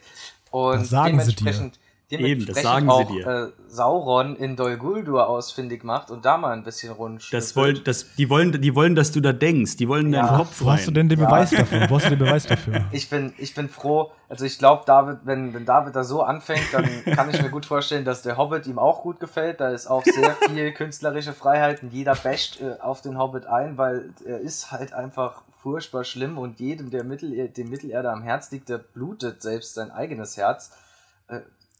Ich, ich könnte mir das nicht antun. Gut, dann, dann würde ich auch noch gerne noch ein bisschen äh, gegen, gegen Yannicks äh, Vorschlag wettern an der Stelle. Äh, nämlich, äh, klar, das, das ist natürlich, das ist natürlich richtig, dass es diese, diese, diesen Bereich Arno gab und dass es da, dass die Nummern daherkommen und so weiter und dass da Kampf war und so weiter. Aber wer ist denn die Zielgruppe für die Serie? Du musst ja immer noch an den Markt denken. Wer ist denn der Markt, um eine, um eine Serie zu sehen, die so weit vorher darin gespielt, dass sie quasi nichts mehr mit den äh, Charakteren zu tun hat? Es gibt ja da quasi gar keine Möglichkeit, überhaupt jemanden zu treffen, der wieder vorkommt. Vielleicht Elrond, um, aber ansonsten hättest du ja quasi quasi ganz, keinen, der in der kurz, Zeit gelebt warum, hätte. Warum produziert Amazon zurzeit eine Serie im zweiten Zeitalter?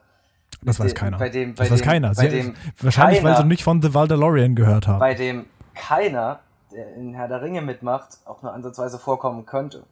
Genau, deswegen sage ich ja, wahrscheinlich, weil sie einfach noch nicht von The Valdelorian gehört haben, äh, ja. die viel bessere Serie. Also, um nur mal kurz auf die Zielgruppe zu kommen. Ja, ja.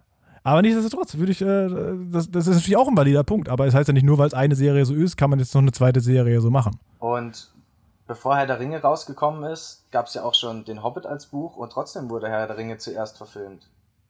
Es gab auch schon Ja, die anderen. hat- hat halt auch mehr Material. Aber da, da, ja. da, aber da gab's ja, da, es gab ja auch keine Umfrage, die jetzt irgendwie gesagt hätte, was wollt ihr eher sehen?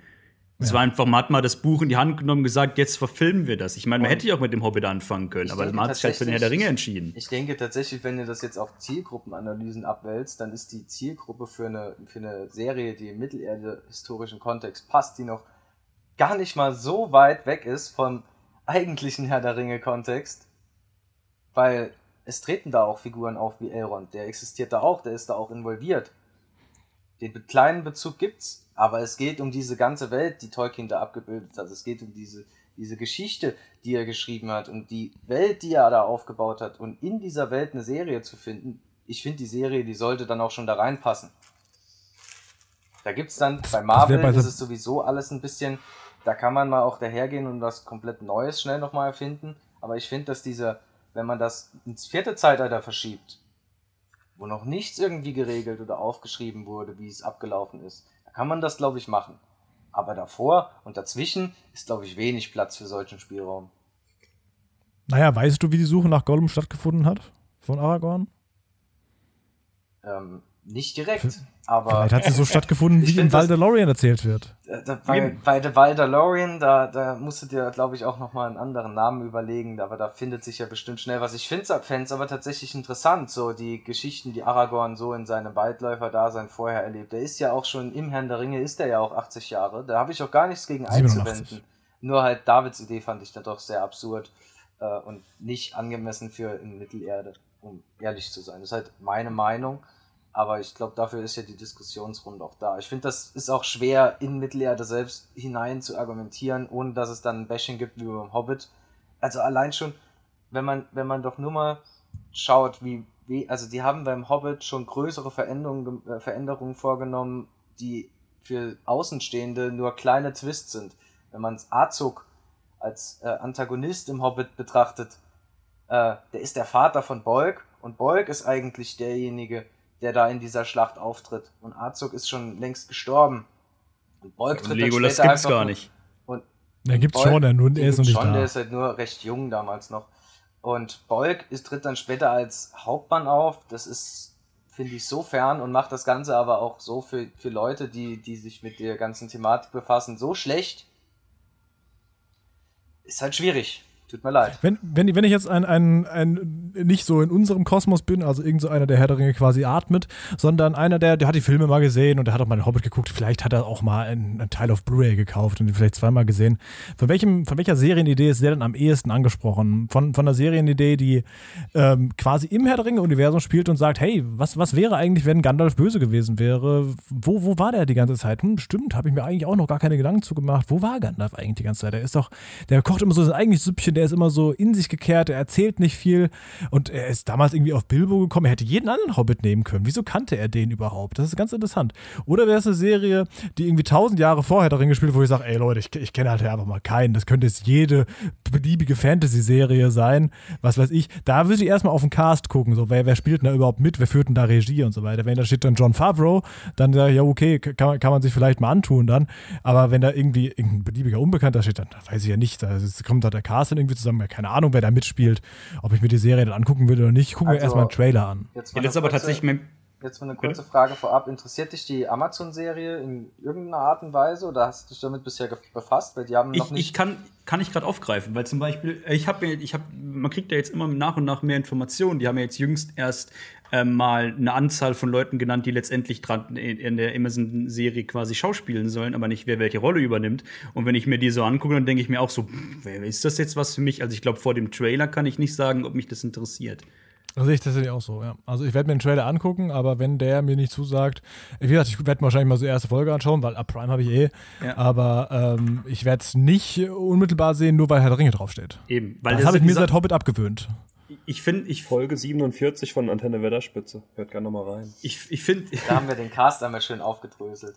Ja, ja, aber find- der, der Trailer gibt es ja trotzdem noch nicht. Ja, Ich finde mich gerade an der Stelle auch tatsächlich dieses, dieses, dieses Thema Arnor, ich meine, das ist ja, wie wir schon mehrmals gerade gesagt haben, ähm, ich glaube, das ist tatsächlich wirklich den Bezug zu Herr der Ringe, jemand, der wirklich, wie gesagt, nicht total der Freak ist, äh, wie wir das sind und mit Herr der Ringe wirklich tatsächlich vermutlich mehrere zig Stunden unseres Lebens verbracht haben in irgendeiner Art und Weise, vermutlich nicht interessant, wie letztendlich oder was überhaupt Arnor ist. Ich meine, niemand, nie, niemand, der, der Herr der Ringe wirklich so intensiv kennt, würde wissen, was das ist und warum soll das interessieren. Die könnten genauso gut die Serie von vor 25 Jahren, The Legends of Tirnanok, sich angucken, für die wäre das genau das Gleiche. Ich meine, auch schöne Effekte, sind ein paar magische Wesen dabei, ein paar normale Wesen, die kämpfen gegeneinander. Es gibt auch politische Themen, die da diskutiert werden, aber in Summe eigentlich nur eine Fantasy-Serie, die glücklicherweise auf derselben Ebene spielt wie ein anderes, was ihnen wirklich sehr nahe liegt. Hingegen zum zu dem Voldemorian finde ich super interessant, weil ich glaube, ich bin ja nicht der Einzige, der da sagen würde,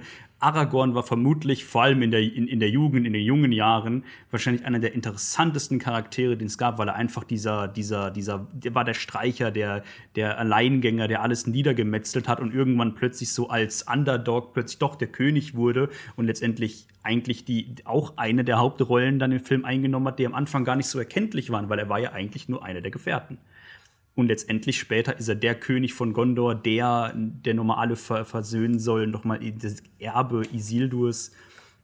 Ich glaube, das ist für mich wäre das damals das noch deutlich interessanter gewesen als jetzt. Ich würde es jetzt auf jeden Fall immer noch gucken, allein weil ich einfach, wie gesagt, Setting, Herr der Ringe, ich kenne die Charaktere, ich fühle mich mit jedem von denen auf irgendeiner emotionalen Ebene verbunden. Und man würde ja auch andere Charaktere als Aragorn da drin sehen. Wie gesagt, er wächst ja, er wächst ja in, in, in Bruchtal auf. Das sind alle Charaktere, die man kennt würden alle möglichen eine Rolle spielen. Ich meine, auch im Hobbit sieht man, die versammeln sich ja irgendwann im Film, versammeln die sich in Bruchtal mit Galadriel, Saruman, äh, Elrond, alle versammeln sich da, um zu diskutieren. Ich glaube, das wäre ziemlich interessant. Also, wie gesagt, auch für jemanden, der nicht intensiv sich mit Herr der Ringe beschäftigt hat, wie wir das haben.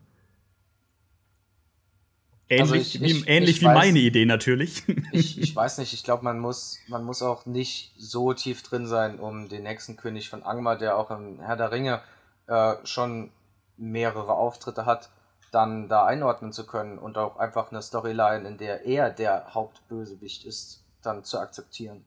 Aber trotzdem, Ideen mit Gandalf und Aragorn an sich sind gut, würde ich auch unterschreiben, wie ich eben schon gesagt habe. So eine, eine Serie, oh, wie Aragorn als Waldläufer agiert, ist absolut top, kann ich mir gut vorstellen.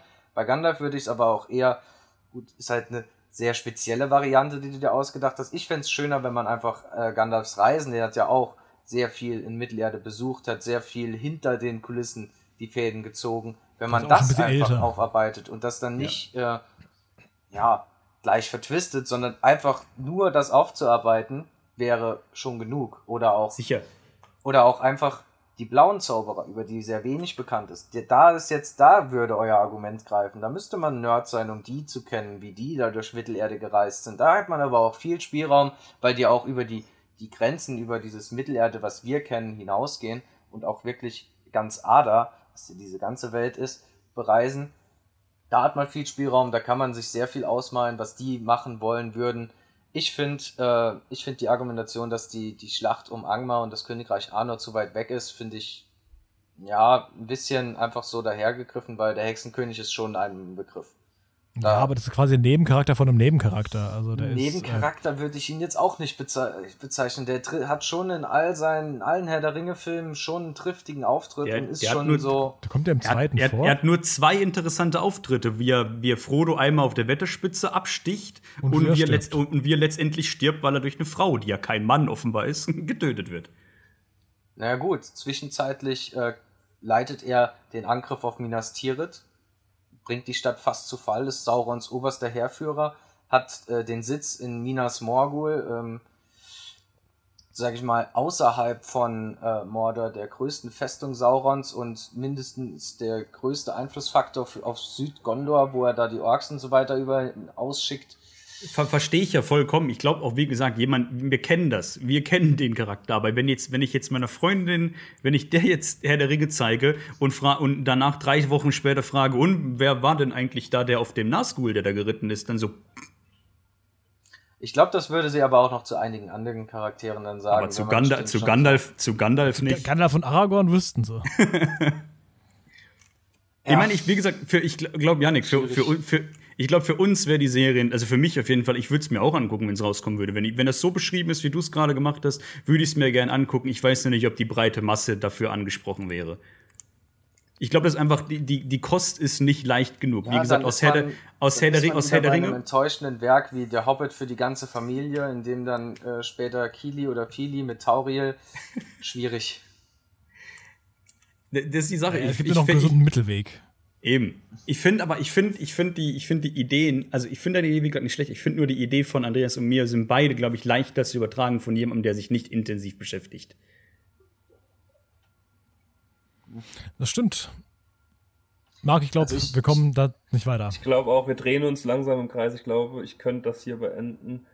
Vor allem ähm, die Idee, dass man Gandalf als Antagonist macht, da muss man, glaube ich, schon sehr tief drin sein, um überhaupt zu verstehen, wie er gewirkt hat, dass man verstehen kann, wie er gegensätzlich wirken würde. Oh, das ist ja eine Serie umsetzbar, dass du quasi einmal sagst, so wäre es original, aber was ist, wenn es nicht so wäre?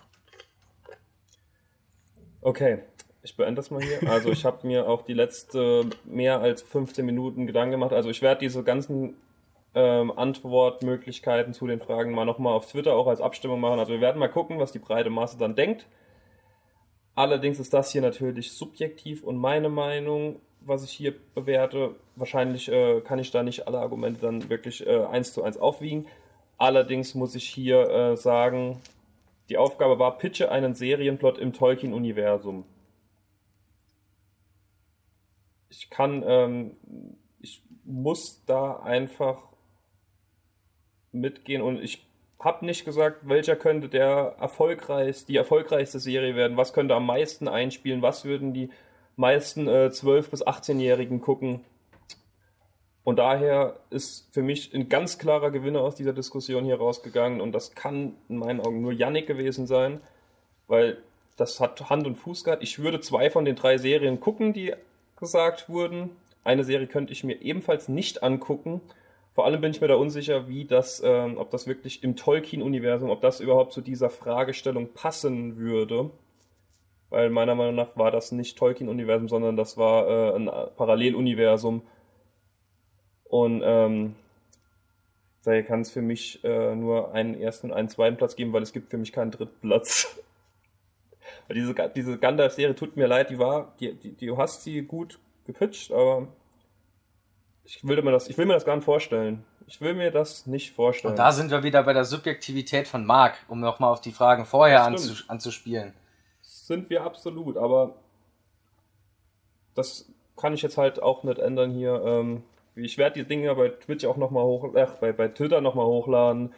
Und äh, da können wir mal gucken, ob andere Meinungen kommen würden. Allerdings kann ich hier nur so die Punkte verteilen und ich kann nur für Yannick den ersten Platz geben mit großem Abstand, weil das die Serie, die hat mich voll abgeholt. Ja, der Fall von Arno und der Hexenkönig, das würde ich mir bitte mach, mach so einfach oh die Gott. Serie. Schön wär's, dann hätte ich vermutlich ausgesorgt. Vielleicht, vielleicht aber auch nicht, wenn man nach den Argumenten von den anderen gucken geht. Gucken ja nur drei Leute. Das war eben nicht, das war nicht die Aufgabenstellung, dass er, dass er reich wird dadurch, sondern das war einfach Pitcher einen Serienplot. Und damit ist auch die Diskussionsrunde beendet und wir gehen über ins Quiz. Ich glaube, davor können wir nochmal sagen, wer wie viele Punkte hat, oder? Ich glaube, wenn ich richtig aufgeschrieben hatte, David vier, ich habe fünf und Janik hat sechs Punkte, oder? Genau so ist mhm. es. David hat vier, Andreas hat fünf und Yannick hat wie sechs komm ich, Punkte, weil er Wie komme ich denn auf sechs Punkte? Ich habe doch alle ersten drei verloren, quasi. Die Pitch? Nee, hast du nicht. Du hast, du zweimal was zweimal warst Zweiter und gerade hast du gewonnen und die Frage gab doppelte oh. Punkte. Nice. Also da hast du mich, glaube ich, schlechter hingestellt, als ich wirklich ah, war Ende. Mir leid. Also hast äh, nur bei der dritten Frage mit Boromirs Tod hast du halt gut Gegenargumente bekommen. Ja, war ja auch nur meine persönliche Einschätzung. Ich finde, wir haben, wir haben Eben. genug emotionale Momente genannt und alle haben an und für was für sich. Schwierig. Es wurden auch deutlich mehr als drei emotionale Momente genannt, das stimmt.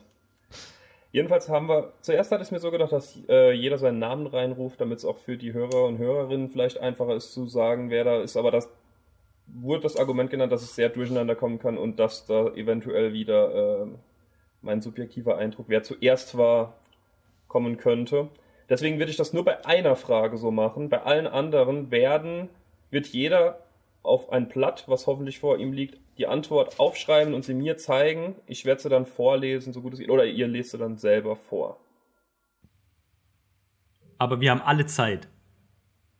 Ihr habt alle gleich viel Zeit. Frage, sind das nur das Fragen aus den Filmen oder auch aus den Büchern? Wir werden sehen. Das wird. Ich mache nur Stichpunkte, genau. ist das okay? Das, da, das ist okay. Ich mache neben. Das wird ex Darf ich nebenbei das Wiki aufmachen? Nein, das ist verboten. Alexa, ähm, Alexa. Ja, kannst anfangen. Bestelle 10 Kilo Schmalz. Egal welches. Ähm, noch kurz noch zur Punktevergabe. Jeder, der die Frage richtig beantwortet, bekommt einen Punkt. Ah, ja. Das sollte aber ähm, verständlich sein. Also 15 Punkte für alle. Kommen wir zur Frage 1. Ich gebe so 10 Sekunden. Ihr könnt kurz überlegen und dann aufschreiben. 10 Sekunden. Das 40 mit Papier hier was aufschreiben. Vielleicht musst, du auch, vielleicht musst du auch kurz überlegen. Da hätte ich aber gern den ganzen Satz und nicht nur Stichworte. Was sind die ersten Worte im Film Die Gefährten, also in Herr der Ringe, in der Herr der Ringe Trilogie? Was sind die ersten gesagten Worte? Deutsch oder auf Englisch? Egal, wie du möchtest. Ich habe beide Lösungen. Das ist bei allen Fragen übrigens.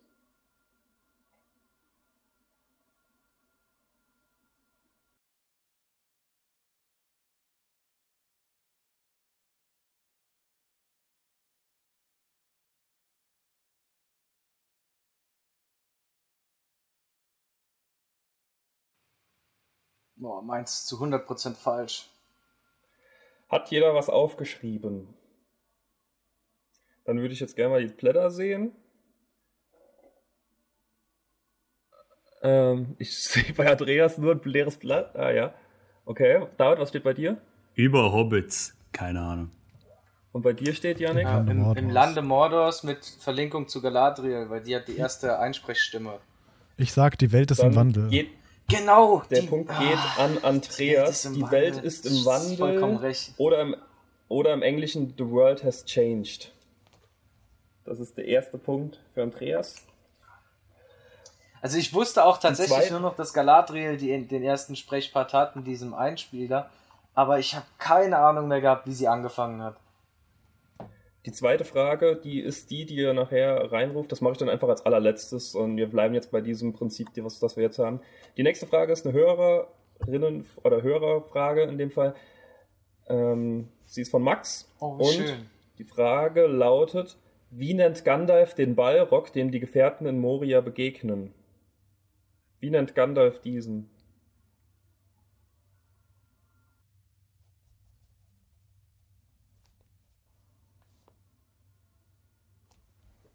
Alle, die zuhören, können jetzt natürlich auch miträtseln, bis hier Antworten kommen. Janik, fertig? Ja. ja. Alle fertig? Ja. Die Lösung ist, was habt ihr? Fürst der Dunkelheit. Flamme von Udun. Morgoths Schatten. Flamme von Udun ist aber richtig. Die Flamme von Udun ist richtig.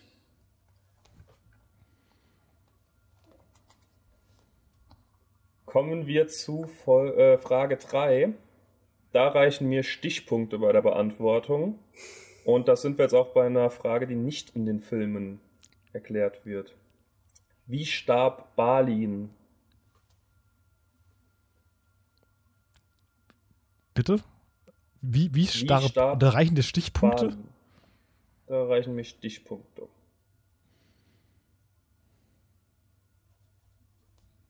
Also so genau wie möglich, aber wir werden sehen.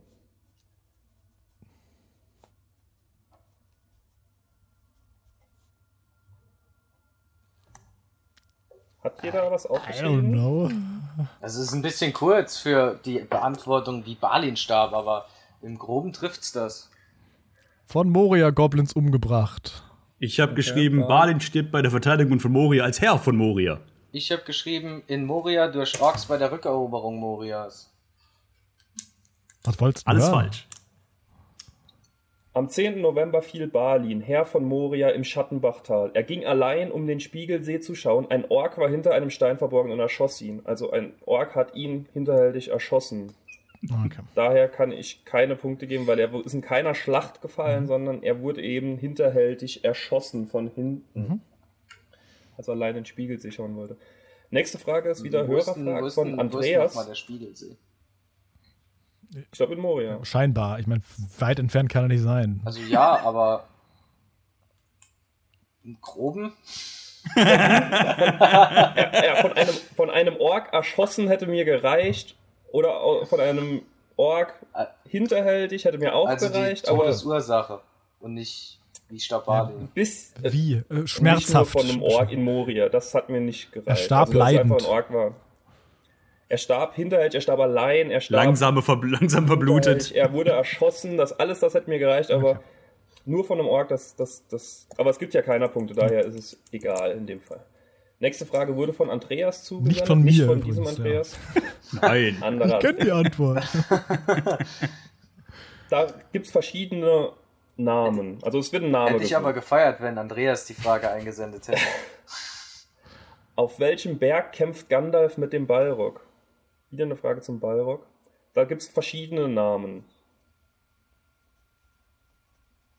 Ist auch einer der zwei Türme.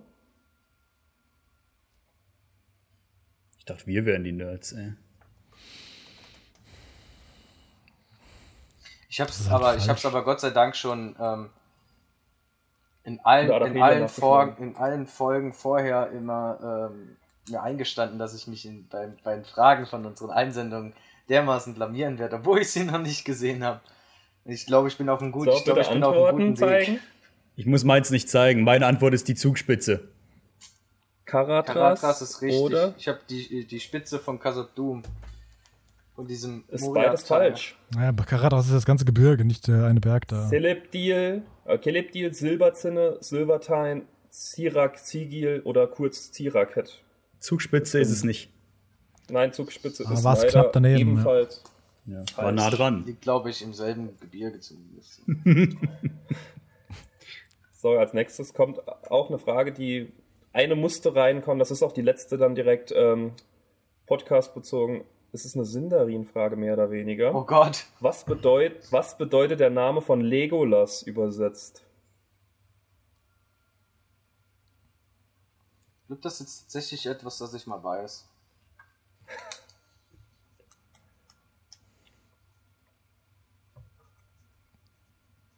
Aber ich glaub's nur. Andreas, Andreas hat Fragen. keine Ahnung, ey. So, bitte antworten. Blonde Schönheit. Der Wald. Ich hab Grünblatt. Der, der Punkt geht an Yannick, das stimmt. Grünblatt oder grünes Laub hat auch. Stimmt, Legolas, Legolas Grünblatt, stimmt. Hat man schon gehört, ne? Mal gehört. So, kommen wir zu Folge 6. Ist wieder eine Hörerfrage, wieder von Max. Oh, wie schön. Vielen Dank an Max für die, Grüße die an Max. zahlreichen Einreichungen. Es wurden auch Fragen eingereicht, die jetzt dies nicht ins Quiz geschafft haben. Trotzdem vielen Dank an alle, die geschrieben haben. Auf jeden Fall hat Max gefragt, Smeagol hat den Ring an seinem Geburtstag als Geschenk beansprucht. Wie alt wurde er an diesem Tag? Oh, fuck. Ich habe jetzt eigentlich, während du gefragt hast, ich so gedacht, wie hieß äh, sein Freund, aber oh fuck, wie Das wäre zu einfach. Das wäre deutlich zu einfach. Wie heißt er denn, Marc? Deago. Ja. Ist das nicht sein Bruder? Ist das nicht sein oh, Freund? Shit. Nee, sein Vetter. Sein Cousin. Cousin. Das ist Vetter, glaube ich. Cousin. Äh, wie alt wurde der? Ja, was weiß ich. Ich äh, weiß es sogar. Ach, echt? Ja. Wird das, wird das im Film gesagt? Ich habe keine Ahnung. Wieso weiß er das denn dann? Ich habe geraten und ich weiß, dass die Antwort richtig ist. Ach so, okay. Ich habe nur, hab, hab nur eine Vermutung. 47. 30. 51. Sollen wir den Punkt an den gehen, der am nächsten dran war ja, oder an keinen? Doch, komm. Nächster ja. dran. An den, der am nächsten ja, dran war. Dann war es Andreas, weil es war 33 wurde an diesem Ach, Tag. Findet. Okay. Was ein junger Bursche. Sag aber gut alten Mitte genommen aus schon damals. Wieder eine höhere Frage von Tobias. Woher wussten Aragorn, Legolas und Gimli, wo Merry und Pippin sind?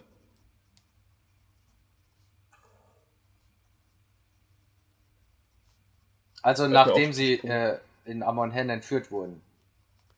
Nee, im Allgemeinen. Ja, dann. nee, die sind doch bestimmt im Auenland. Ja, no shit, Sherlock. War doch da, ja, ich schreibe noch. Brosche von Pippin auf Boden gefunden. Äh, Janik, was Haben die Spuren verfolgt. Habe ja im Jan, Endeffekt äh, Legolas Elbensinne. Es ist die Brosche von Boromir. Ich hätte bei dir Elbenbrosche äh, von Legolas gelesen. Ich hätte den Punkt gegeben, weil die Brosche gestimmt hat, aber du hast was anderes hingeschrieben. Die Elbensinne. Es war die Elbenbrosche von Boromir. Hä, das war, das war von Pippin, nicht von, von Boromir. Das war, das war Pippin. Ja, die hat Boromir ihm aber überreicht. Die hat er von, Le die hat er von Galadriel doch bekommen, genau. zusammen mit dem Elbenmänteln. Ah, ja, völlig recht. Es gibt trotzdem nur einen Punkt. An wen? Äh, an dich mit der Brosche okay, also natürlich. Warum jetzt nur die Brosche? Die haben ja, doch vorher schon ewig lang die Spuren von den Uruks verfolgt. Und sind ja. denen die ganzen. Die Brosche war aber das ausschlaggebende Signal, dass sie gewusst haben, dass sie noch da sind. In dem Fall war die Elbenbrosche wirklich gesucht. Ich kann ja auch gerne meine Notizen später schicken. Ja, nein, ich, ich, mein, ich meine, die Frage war ziemlich offen gestellt. Ja, kann, kann, also jetzt mal nicht, um mir irgendwas anzunehmen, aber vielleicht hat derjenige, der die Frage gestellt hat, auch die falsche Antwort mitgeschickt.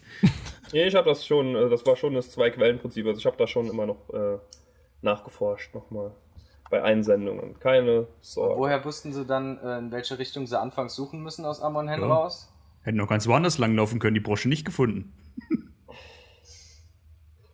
die Frage war nicht, die Frage war, wo sie sind, nicht ob sie. Ja, da, dadurch, dass sie genau. die Brosche gefunden haben, wissen sie aber nicht gleich, wo sie sind. Danach, äh, wo sind denn die Uruks jetzt hin? Nachdem Brosche vielleicht, was, was, was, im, was im Film durch die Brosche erfahren ist, dass die zwei noch leben. Sogar wörtlich wird gesagt, die leben noch. Und selbst da gibt es Anlass ja, zur Spekulation. War eigentlich, das heißt, sie leben noch uns in höchsten eine Tagesmarsch voraus, heißt es. Ja, und die, weil die Blätter fallen nämlich nicht ohne Grund. nicht zwecklos fallen Loriens Blätter. Zwecklos, genau, ja. Kommen wir mal zur Folge Frage, Frage 8. Ähm, hier hätte ich auch gern den Namen. Falls den Namen keiner kennt, dann reicht mir auch was anderes, eine Beschreibung. Womit wird das Haupttor von Minas Tirith durchbrochen? Aber ich glaube schon, dass der Name ein Begriff sein könnte, sollte, ist. Ich habe eine Sauklaue, das ist nicht schön, aber ich kann es ja gleich vorlesen. Ja, das war Davids Verhängnis, da hatte ich Elbenbrosche gelesen statt Elbensinne, dass er es vorgelesen hat. Hab, habt ihr eine Antwort? Ja. Ich glaube, es habt jeder, ja. Grond, Hammer der Unterwelt. Grond und David, Ja, nee, ich habe hab nur den Eisen, Eisenwolf. Grond, Hammer der Unterwelt oder von den Orks auch der große Wolfsschädel. Wolfsschädel, ja. Ja, das gibt zwei, also das gibt an Yannick und Andreas jeweils einen Punkt Grond. Die Riesenramme. So, so ähnlich wie der bekannte YouTuber. Gronk, Hammer der Unterwelt. ich habe gerade nicht gewusst, was du drauf hinaus wolltest. Nächste Frage wurde wieder von einem Hörer eingesendet. Janik, das ist so eine Frage, die du vorher ähm, angedeutet hast, dass das äh, wohl schwierige Fragen oh, sein Ich habe bisher nur zwei richtig, von daher liege ich mit meiner Prediction. Keine. Gut. Dass ich, dass ich hier schlecht abschneiden werde. Als nächstes wird wieder ein Name gesucht. Wir kennen Legolas und auch dessen Vater Franduil, aber wie heißt sein Großvater? Von Thomas eingesendet. Oh. Um. Das kommt doch im Hobbit vor, oder? Habe ich auch gerade gedacht, aber kommt da wieder nicht, wieder nicht gesagt, hier nee, ist Randuil und sein Vater, Hobbit, der. Kommt im glaub, Hobbit, glaube ich, nicht vor. Randuil ist schon ziemlich lang am Werk, aber sein Vater? Ja, vielleicht wieder Sohn von. So, so Jetzt sagt sie nämlich, dass es da irgendwie erwähnt wird. Oh nein. Du wirst auf jeden Fall, du Du hast den Namen schon gehört, wenn du es gleich sagst. Hat jemand was aufgeschrieben? Ich hab auf, ja, ich habe was aufgeschrieben, einfach was Lustiges. Was denn? Randuil der Ältere. Randuil Senior quasi. Oh, fair wäre es gewesen. Ich einfach nur ein T, weil äh, ich bei der Frage schon ein bisschen spekuliert habe und dann habe ich gar keine Ahnung. ähm. Als nächstes, ich versuche die Frage jetzt wieder so gut wie möglich zu stellen. Ich hoffe, ähm, kommen da nicht äh, zweifelhafte Antworten dann, die eventuell Punkte verdient hätten wie Spuren. Da gucken wir nachher nochmal drauf. Auf jeden Fall ist die Frage wieder von Max eingesendet. Wie erfuhr der, wie erfuhr der Truchsess von Gondor von Boromirs Tod?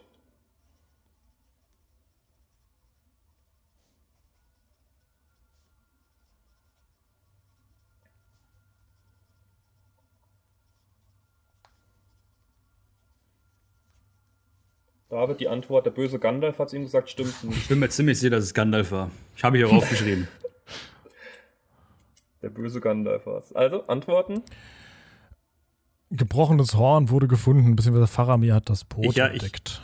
Ich habe es sogar noch mal auf, ein bisschen detaillierter. Boot mit Leiche Ja, ja. den Anduin runtergetrieben mit Horn. Janik, was steht bei dir genau? Fand das, Mit fand das Fall, ne? angespülte Horn geteilt. Ja, und das gibt an, für jeden einen Punkt. Durch das Horn von Gondor, das angeschwemmt und zu ihm gebracht wurde. Jetzt kommt ein Zitat. Kann ich, kann ich da mal noch ja? ein Ding reinwerfen? Ich bin mir nicht sicher, ob ich das mal irgendwo gelesen habe und es falsch oder ob es wirklich so im Buch passiert. Aber findet das wirklich Faramir oder erinnere ich mich richtig, dass er selber mal den Anduin lang spaziert ist und das Boot selber findet? Denethor. Ich glaube, also das, das, das äh, Boot findet er gar nicht, sondern nur das Horn, das angeschwemmt am äh, Ufer des Anduins Aber er liegt. findet selber, Aber oder? Der spaziert irgendwann den Anduin entlang und findet das Horn. Das war nicht Ich Faramir, glaube, es glaube wird ich. zu ihm gebracht. Also ich glaube, er findet es nicht selber, aber ich bin mir jetzt auch unsicher. Auf jeden Fall als nächstes folgt ein Zitat und ihr müsst aufschreiben, von wem dieses Zitat kommt. Also da reicht mir auch Deutsch der oder Name Englisch? einfach. Ich habe das Zit deutsche Zitat. Ich hoffe, das ist in Ordnung. Aber vom Konsens her wird das passen. Vom äh, Kontext meine ich. Von wem stammt das folgende Zitat? Ich zweifle nicht an seinem Herzen, nur an der Reichweite seines Arms. Erster. Dann, Ist das, war das die Janik? Einruffrage? nein, nein, nein. Nein. Nein, nein, nein, nein, nein, nein, nein. Eomer. Was, Eomer. Eomer. was steht bei dir? Eomer. Ja, drei Punkte. Sehr schön. Hat auch auf Deutsch funktioniert, oder? Ja, ja. Äh, Frage 12. Von wem stammt die Melodie zu Aragorns Song? Das Aragorn selbst singt. Hä, wie von wem? Also wer sie wer jetzt die komponiert, hat hat? für den Film? Von wem die Melodie ist? Von wem ist die Melodie gemacht? Meinst also du die jetzt? Melodie für den Film. Ja, Okay. Und dann für den Film, für dieses, also für dieses eine Lied. Ja, ja, schon klar. wird vermutlich jemand anderes sein, aber ich habe keine Ahnung. Ich auch Deshalb nicht. Howard, Nehme ich den, deshalb nehme ich den, der für alles andere verantwortlich ist. Howard Wer Shore. hat nicht Howard Shore? Enya. Es war Viggo Mortensen. Ach, der hat selbst geschrieben. Das ist ja nett. Ja. Okay. Well then. Mal noch eine äh, Behind-the-Scenes-Frage war das, die Enya äh, hat den, auch ein Lied gemacht, aber das war, glaube ich, ein Ja, anderes. May It Be hat sie gemacht. Ja, ja. Das direkt Das im war Anschluss. tatsächlich von Viggo Mortensen selbst. Fand ich interessant, deswegen habe ich das mit Ist auch ein reingeholt. guter Funfact, ja. Frage 13. Woher wissen die Zwerge, zu welchem Haus sie müssen? Eine Frage muss zum Hobbit rein, tut mir leid. Was meinst du mit zu welchem Haus sie müssen? Äh, also eben im Hobbit. Also woher wissen sie, dass sie zu Bilbo ans Haus Ach müssen? so, ach so, ach so, ach so danke schön. Ähm,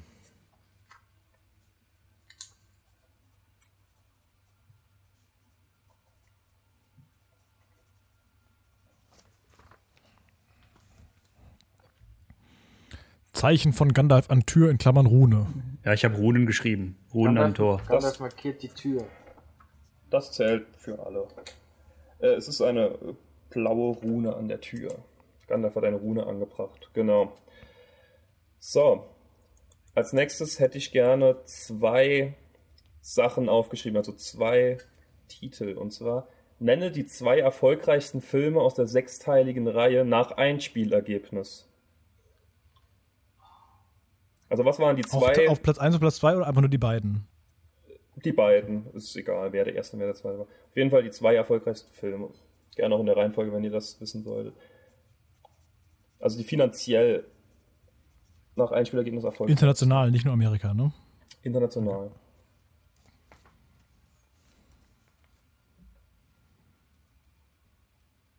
Ich hab was. Habt ihr auch was? Ja, auch. Ja, ne? Ja. Und? Ich sag der Herr der Ringe 3 und der Hobbit 1. Ich sag der Herr der Ringe 3 und der Hobbit 3. Ich habe Herr der Also- Ringe Rückkehr des Königs und Hobbit 2. Ich habe Rückkehr des Königs und Schlacht der fünf Heere. Beeindruckend, dass wirklich jeder einen Hobbit-Teil Ja, hat. das es ist halt war, leider so. Es war der erste Hobbit. Also hatte, hatte ich also recht, also Teil 3 und Teil 1? Ja, du hattest recht. Der Hobbit 1 und Ähm, 3. danach folgen. Ne, der Hobbit also 1 und Herr der Ringe 3. Ah. Ich kann euch auch kurz die Reihenfolge sagen, wenn es euch interessiert. Also die Rückkehr des Königs war der erfolgreichste, dann eine unerwartete Reise, Danach folgen dann Smaugs Einöde, die Schlacht der Fünf Heere, die zwei Türme und die Gefährten. Muss allein schon deswegen sehen, guck mal, das macht total Sinn. Weil du hast es ja 20 Jahre, liegen ja ungefähr dazwischen, ne? Bis, äh, oder 12 ja. Jahre, was auch immer. Das heißt also allein schon Inflation. Ähm, die Kinotickets sind halt einfach teurer geworden. Deswegen, wenn du es inflationsbereinigst, wird es wahrscheinlich anders sein. Ja, aber, äh, anders, weil ja. Wie geht denn, wie, hast du da vielleicht auch Zahlen äh, nach Zuschauerzahlen? Äh, Zuschauerzahlen habe ich keine, aber äh, die Rückkehr des Königs hat 1,14 Milliarden US-Dollar eingespielt. Äh, der erste Hobbit ungefähr eine Milliarde und die Gefährten als unerfolgreichster äh, hat 800.000 Euro. Ah, ist alles ziemlich knapp beieinander. Knapp beieinander, Ist relativ ja. eng. Und wie ist die Punktevergabe jetzt? Wir haben alle ja Rückkehr des ja. Königs, glaube ich, gesagt, oder? Man muss, da, man muss da aber auch beachten, ich habe auch zwischen dem ersten Hobbit und dem zweiten geschwankt, weil sich dieses ganze Franchise konnte sich ja nach den Filmen 20 Jahre lang, na gut, 20 nicht, Hobbit ist jetzt auch schon ein bisschen älter, aber zumindest vor 10 aufbauen. Und dann ist der Hype mhm. auf den ersten Hobbit-Film, so schlecht der dann auch ist, und die Trilogie, die folgt, ja. ist halt einfach groß. Mhm. Deswegen, das, da konnte man ein bisschen logisch rangehen, dann war es halt der erste und ab dann sind halt die Leute schon wieder nicht ins Kino gegangen, weil es halt nicht so gut war. Deswegen. Wie, macht, wie machen wir das in Punkten? Also ich hatte beide richtig, die anderen ich beiden. Hatte jetzt eine, ich hatte jetzt einen Punkt aufgeschrieben für beide richtig. Ich kann auch zwei Punkte und für die anderen beiden Mach einen. Ich glaube, ich letztendlich keinen Unterschied, weil ich glaube, die beiden würden einen bekommen, ich zwei, sonst würden die beiden keinen bekommen, ich einen. Deswegen macht es keinen Unterschied, deswegen habe ich jetzt einen Punkt aufgeschrieben. Ja.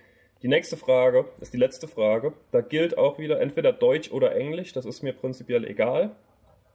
Aber hier ist es so, das ist zu lang zum Aufschreiben. Ich hätte gern, dass der, der es sicher weiß, einfach seinen Namen als erstes sagt. Da geht es jetzt nach Geschwindigkeit. Mhm. Okay. Tolkien hat in seinen Werken viele Reime und Gedichte geschrieben. Der bekannteste in Versform geschriebene sollte jeder Fan kennen. Daher sage das Ringgedicht auf. Das Ganze? Ja. Drei ähm, Ringe. Achso, ein, oh, ja, okay. Oh, drei Ringe den Elben. Drei, drei Ringe. Den, oh, fuck. Hoch im Licht. Sieben den Zwergen herrschen ihren Hallen aus Stein. Den Sterblichen endlich. Oh, fuck. Mir fehlen nicht alle Worte ein. Den Nein, dang it. Ewig dem Tode verfallen? Ja, genau. Zum Tode verfallen. Aber ich krieg's nicht, ich krieg's nicht ganz hin. Ich kann ihm aushelfen, aber mir, ich, mir geht's genauso. Ihr könnt es auch gern zu Mir geht's genauso. Mir fehlen da. Machen. Ähm, okay, versuchen wir es zusammen. Also drei Ringe den Elbenkönig hoch im Licht, sieben genau. den Zwergen herrschen ihren Hallen aus Stein, den menschlichen ewig dem Tod verfallen, neun einer dem dunklen Herrn auf dunklen Thron im Lande Mordor, wo die Schatten drohen. Oh. Ein Ring des Knechtes nicht alle zu finden, im dunkelsten Treiben ewig zu binden im Lande Mordor, wo die Schatten drohen.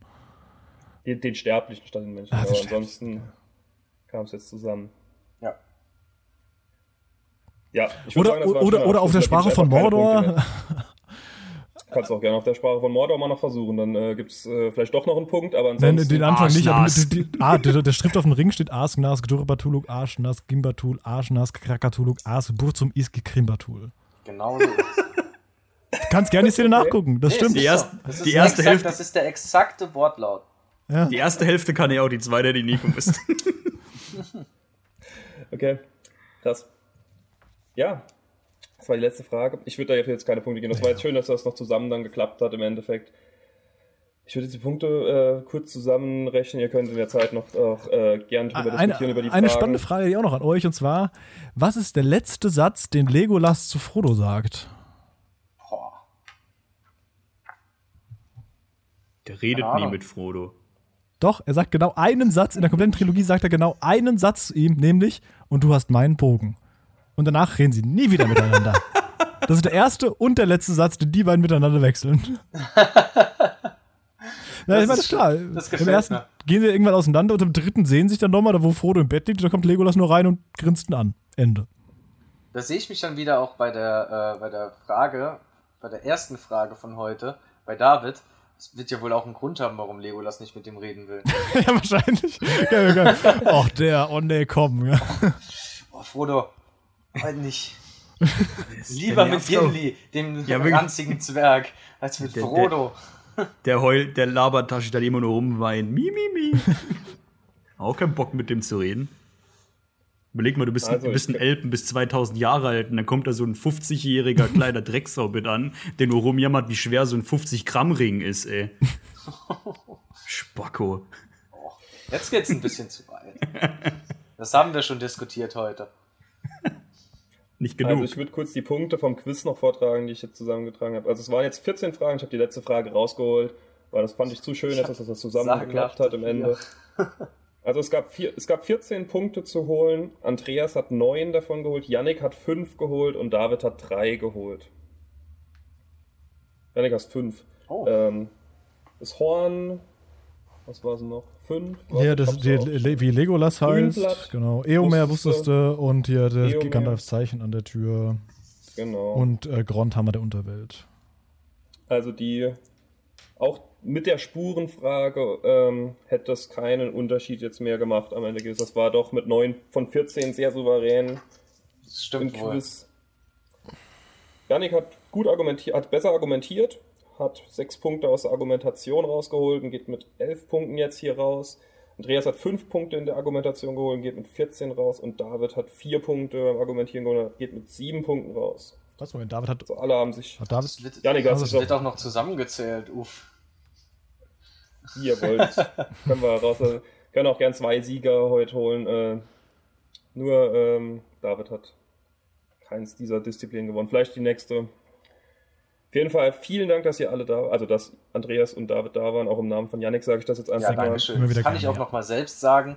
Äh, hat mich sehr gefreut, euch hier dabei zu haben. Vor allem auch Andreas hat sein äh, Fachwissen mal wieder unter Beweis gestellt. Wir haben ihn ja schon öfter drin gehabt. Ähm, war, glaube ich, schon eine sehr schöne Weihnachtsfolge. Die steht ja aus dem letzten Jahr in nichts nach. Bin ich jetzt schon gespannt, was nächstes Jahr kommt. Und ich würde noch ganz kurz sagen, Janik, du hast dich auf keine Art blamiert hier. Also wie du die ganze Zeit Angst hattest, dass du äh, hier irgendwie Vier aus. am falschen Fuß erwischt wirst. Ich fand, das hat das sehr, du hast sehr souverän hier alles. 5 aus 14 ist auch eine stabile Ausbeute, muss ich mir mal konstatieren. Nicht. Ja, gut, das, das waren auch wirklich, also da der, der, der Opa von, von Legolas und so, das waren halt schon das waren typische das Hörer, Hörerinnen-Fragen. Das ist schon herb, ey. Wo, wo wird das denn gesagt, wie der heißt? Und, und die zweite und die, aus dem, aus dem nächste Frage ist, wen interessiert das eigentlich, wie der heißt? ähm, die Antwort ist, ähm, ich glaube, es war Thomas. Der Thomas ist die Antwort. Okay, den, gut, dann äh, Thomas, ähm, wusstest, äh, das würde mich interessieren, ob Thomas das selbst wusste oder ob er auch gesagt hat, ey, ich, ich gucke mal nach einer schweren Frage, weil das wäre, glaube ich, auch interessant. Ja, das ähm, wäre ja auch okay. ist die Frage. Ja, ja, auf jeden Fall. Hätte ich keinen Stress mit gehabt. Aber ich meine, wenn er das selbst auch noch weiß, dann Chapeau, definitiv. Ja, das stimmt. Äh, vielen Dank an alle Hörer und Hörerinnen, die Fragen eingesendet haben. Auch dann, wenn wir gerade noch bei Thomas sind. Liebe Grüße, Thomas. ähm, ich wünsche allen frohe Weihnachten von meiner Seite und einen guten Rutsch und wir hoffen, äh, euch hat es Spaß gemacht und ihr habt ein bisschen mitraten können und argumentieren ja, können. Ja, da kann ich mich Marc nur anschließen. Ich hoffe auch noch zu denen, dass ihr alle gesund bleibt. Äh, passt auf euch auf. Geht nicht raus, ballert nicht rum. Mm, vergnügt euch lieber hier mit uns. Ihr habt ja jetzt knapp zwei Stunden schönes Entertainment von uns bekommen. Kann man vielleicht auch mal so einen heiligen Morgen mitfüllen, an dem man nicht jetzt dieses Jahr vor die Tür gehen kann zum Frühshoppen. Genau, und bedanke mich jedenfalls äh, für die Einladung in dieser Folge wieder. Janik und Marc, das war wieder ein großes Fest. Ich bin gerne hier zu Gast. Es ist einfach eine schöne, illustre Runde, über Themen zu sprechen, die äh, mich einfach schon sehr, sehr lange in meinem Leben begleiten. Ähm, danke, dass ich da sein durfte. Auch von mir schöne Feiertage. Äh, bleibt am besten äh, daheim, trefft euch im, im, maximal kleinsten Kreis und ähm, passt euch auf, auf, bleibt gesund. Vielen Dank. Schön, dass du da warst. Schön auch, David, dass du da warst. Vielen Dank. Danke, dass ich da sein durfte. Ich möchte auch noch an der Stelle ergänzen, ähm, was man auch natürlich an einem schönen Heiligmorgen machen kann, ist sich mehr damit auseinandersetzen, wie, der, wie cool deine Serie wäre, in der Gandalf böse ist. Also wenn man sich, wenn man sich mal noch mal mental stimulieren möchte, vielleicht noch mal sich 15 bis 20 Stunden lang damit intensiv beschäftigen, wie interessant das wäre. Und dann im Yannick einfach mal auf Twitter oder irgendwo mitteilen. Das ist doch eine ziemlich coole Idee. Wer mag vielleicht auch noch mal sagen, dass das nächste Mal weniger ähm, kritisch gegenüber einer alternativen Idee sein sollte. Und viel mehr habe ich auch nicht zu sagen. Von mir auch herzlich, also wirklich ähm, schöne Wünsche für die Feiertage, fürs neue Jahr und gesund bleiben ist wichtig aktuell. Wir werden die vier, die vier Diskussionsfragen auf jeden Fall bei, bei Twitter noch als Abfrage reinmachen. Ich bin gespannt, was kommt. Das kommt in der nächsten Folge. Vielleicht habe ich ja wirklich hier ganz falsch be be bewertet, aber wir werden sehen, was dabei rumkommt. Ähm, David, viel Erfolg bei Kickstarter mit deiner Kampagne zum ähm, bösen Gandalf. Von mir kriegst du kein Geld. Yannick ist mein erster Bäcker, ich werde den noch überzeugen. Du hast meine ja, Unterstützung, egal was du machst, David. Also. Danke. Vielen Dank fürs Zuhören. Bis zum nächsten Mal. Ciao. Tschüss. Ciao. Ciao.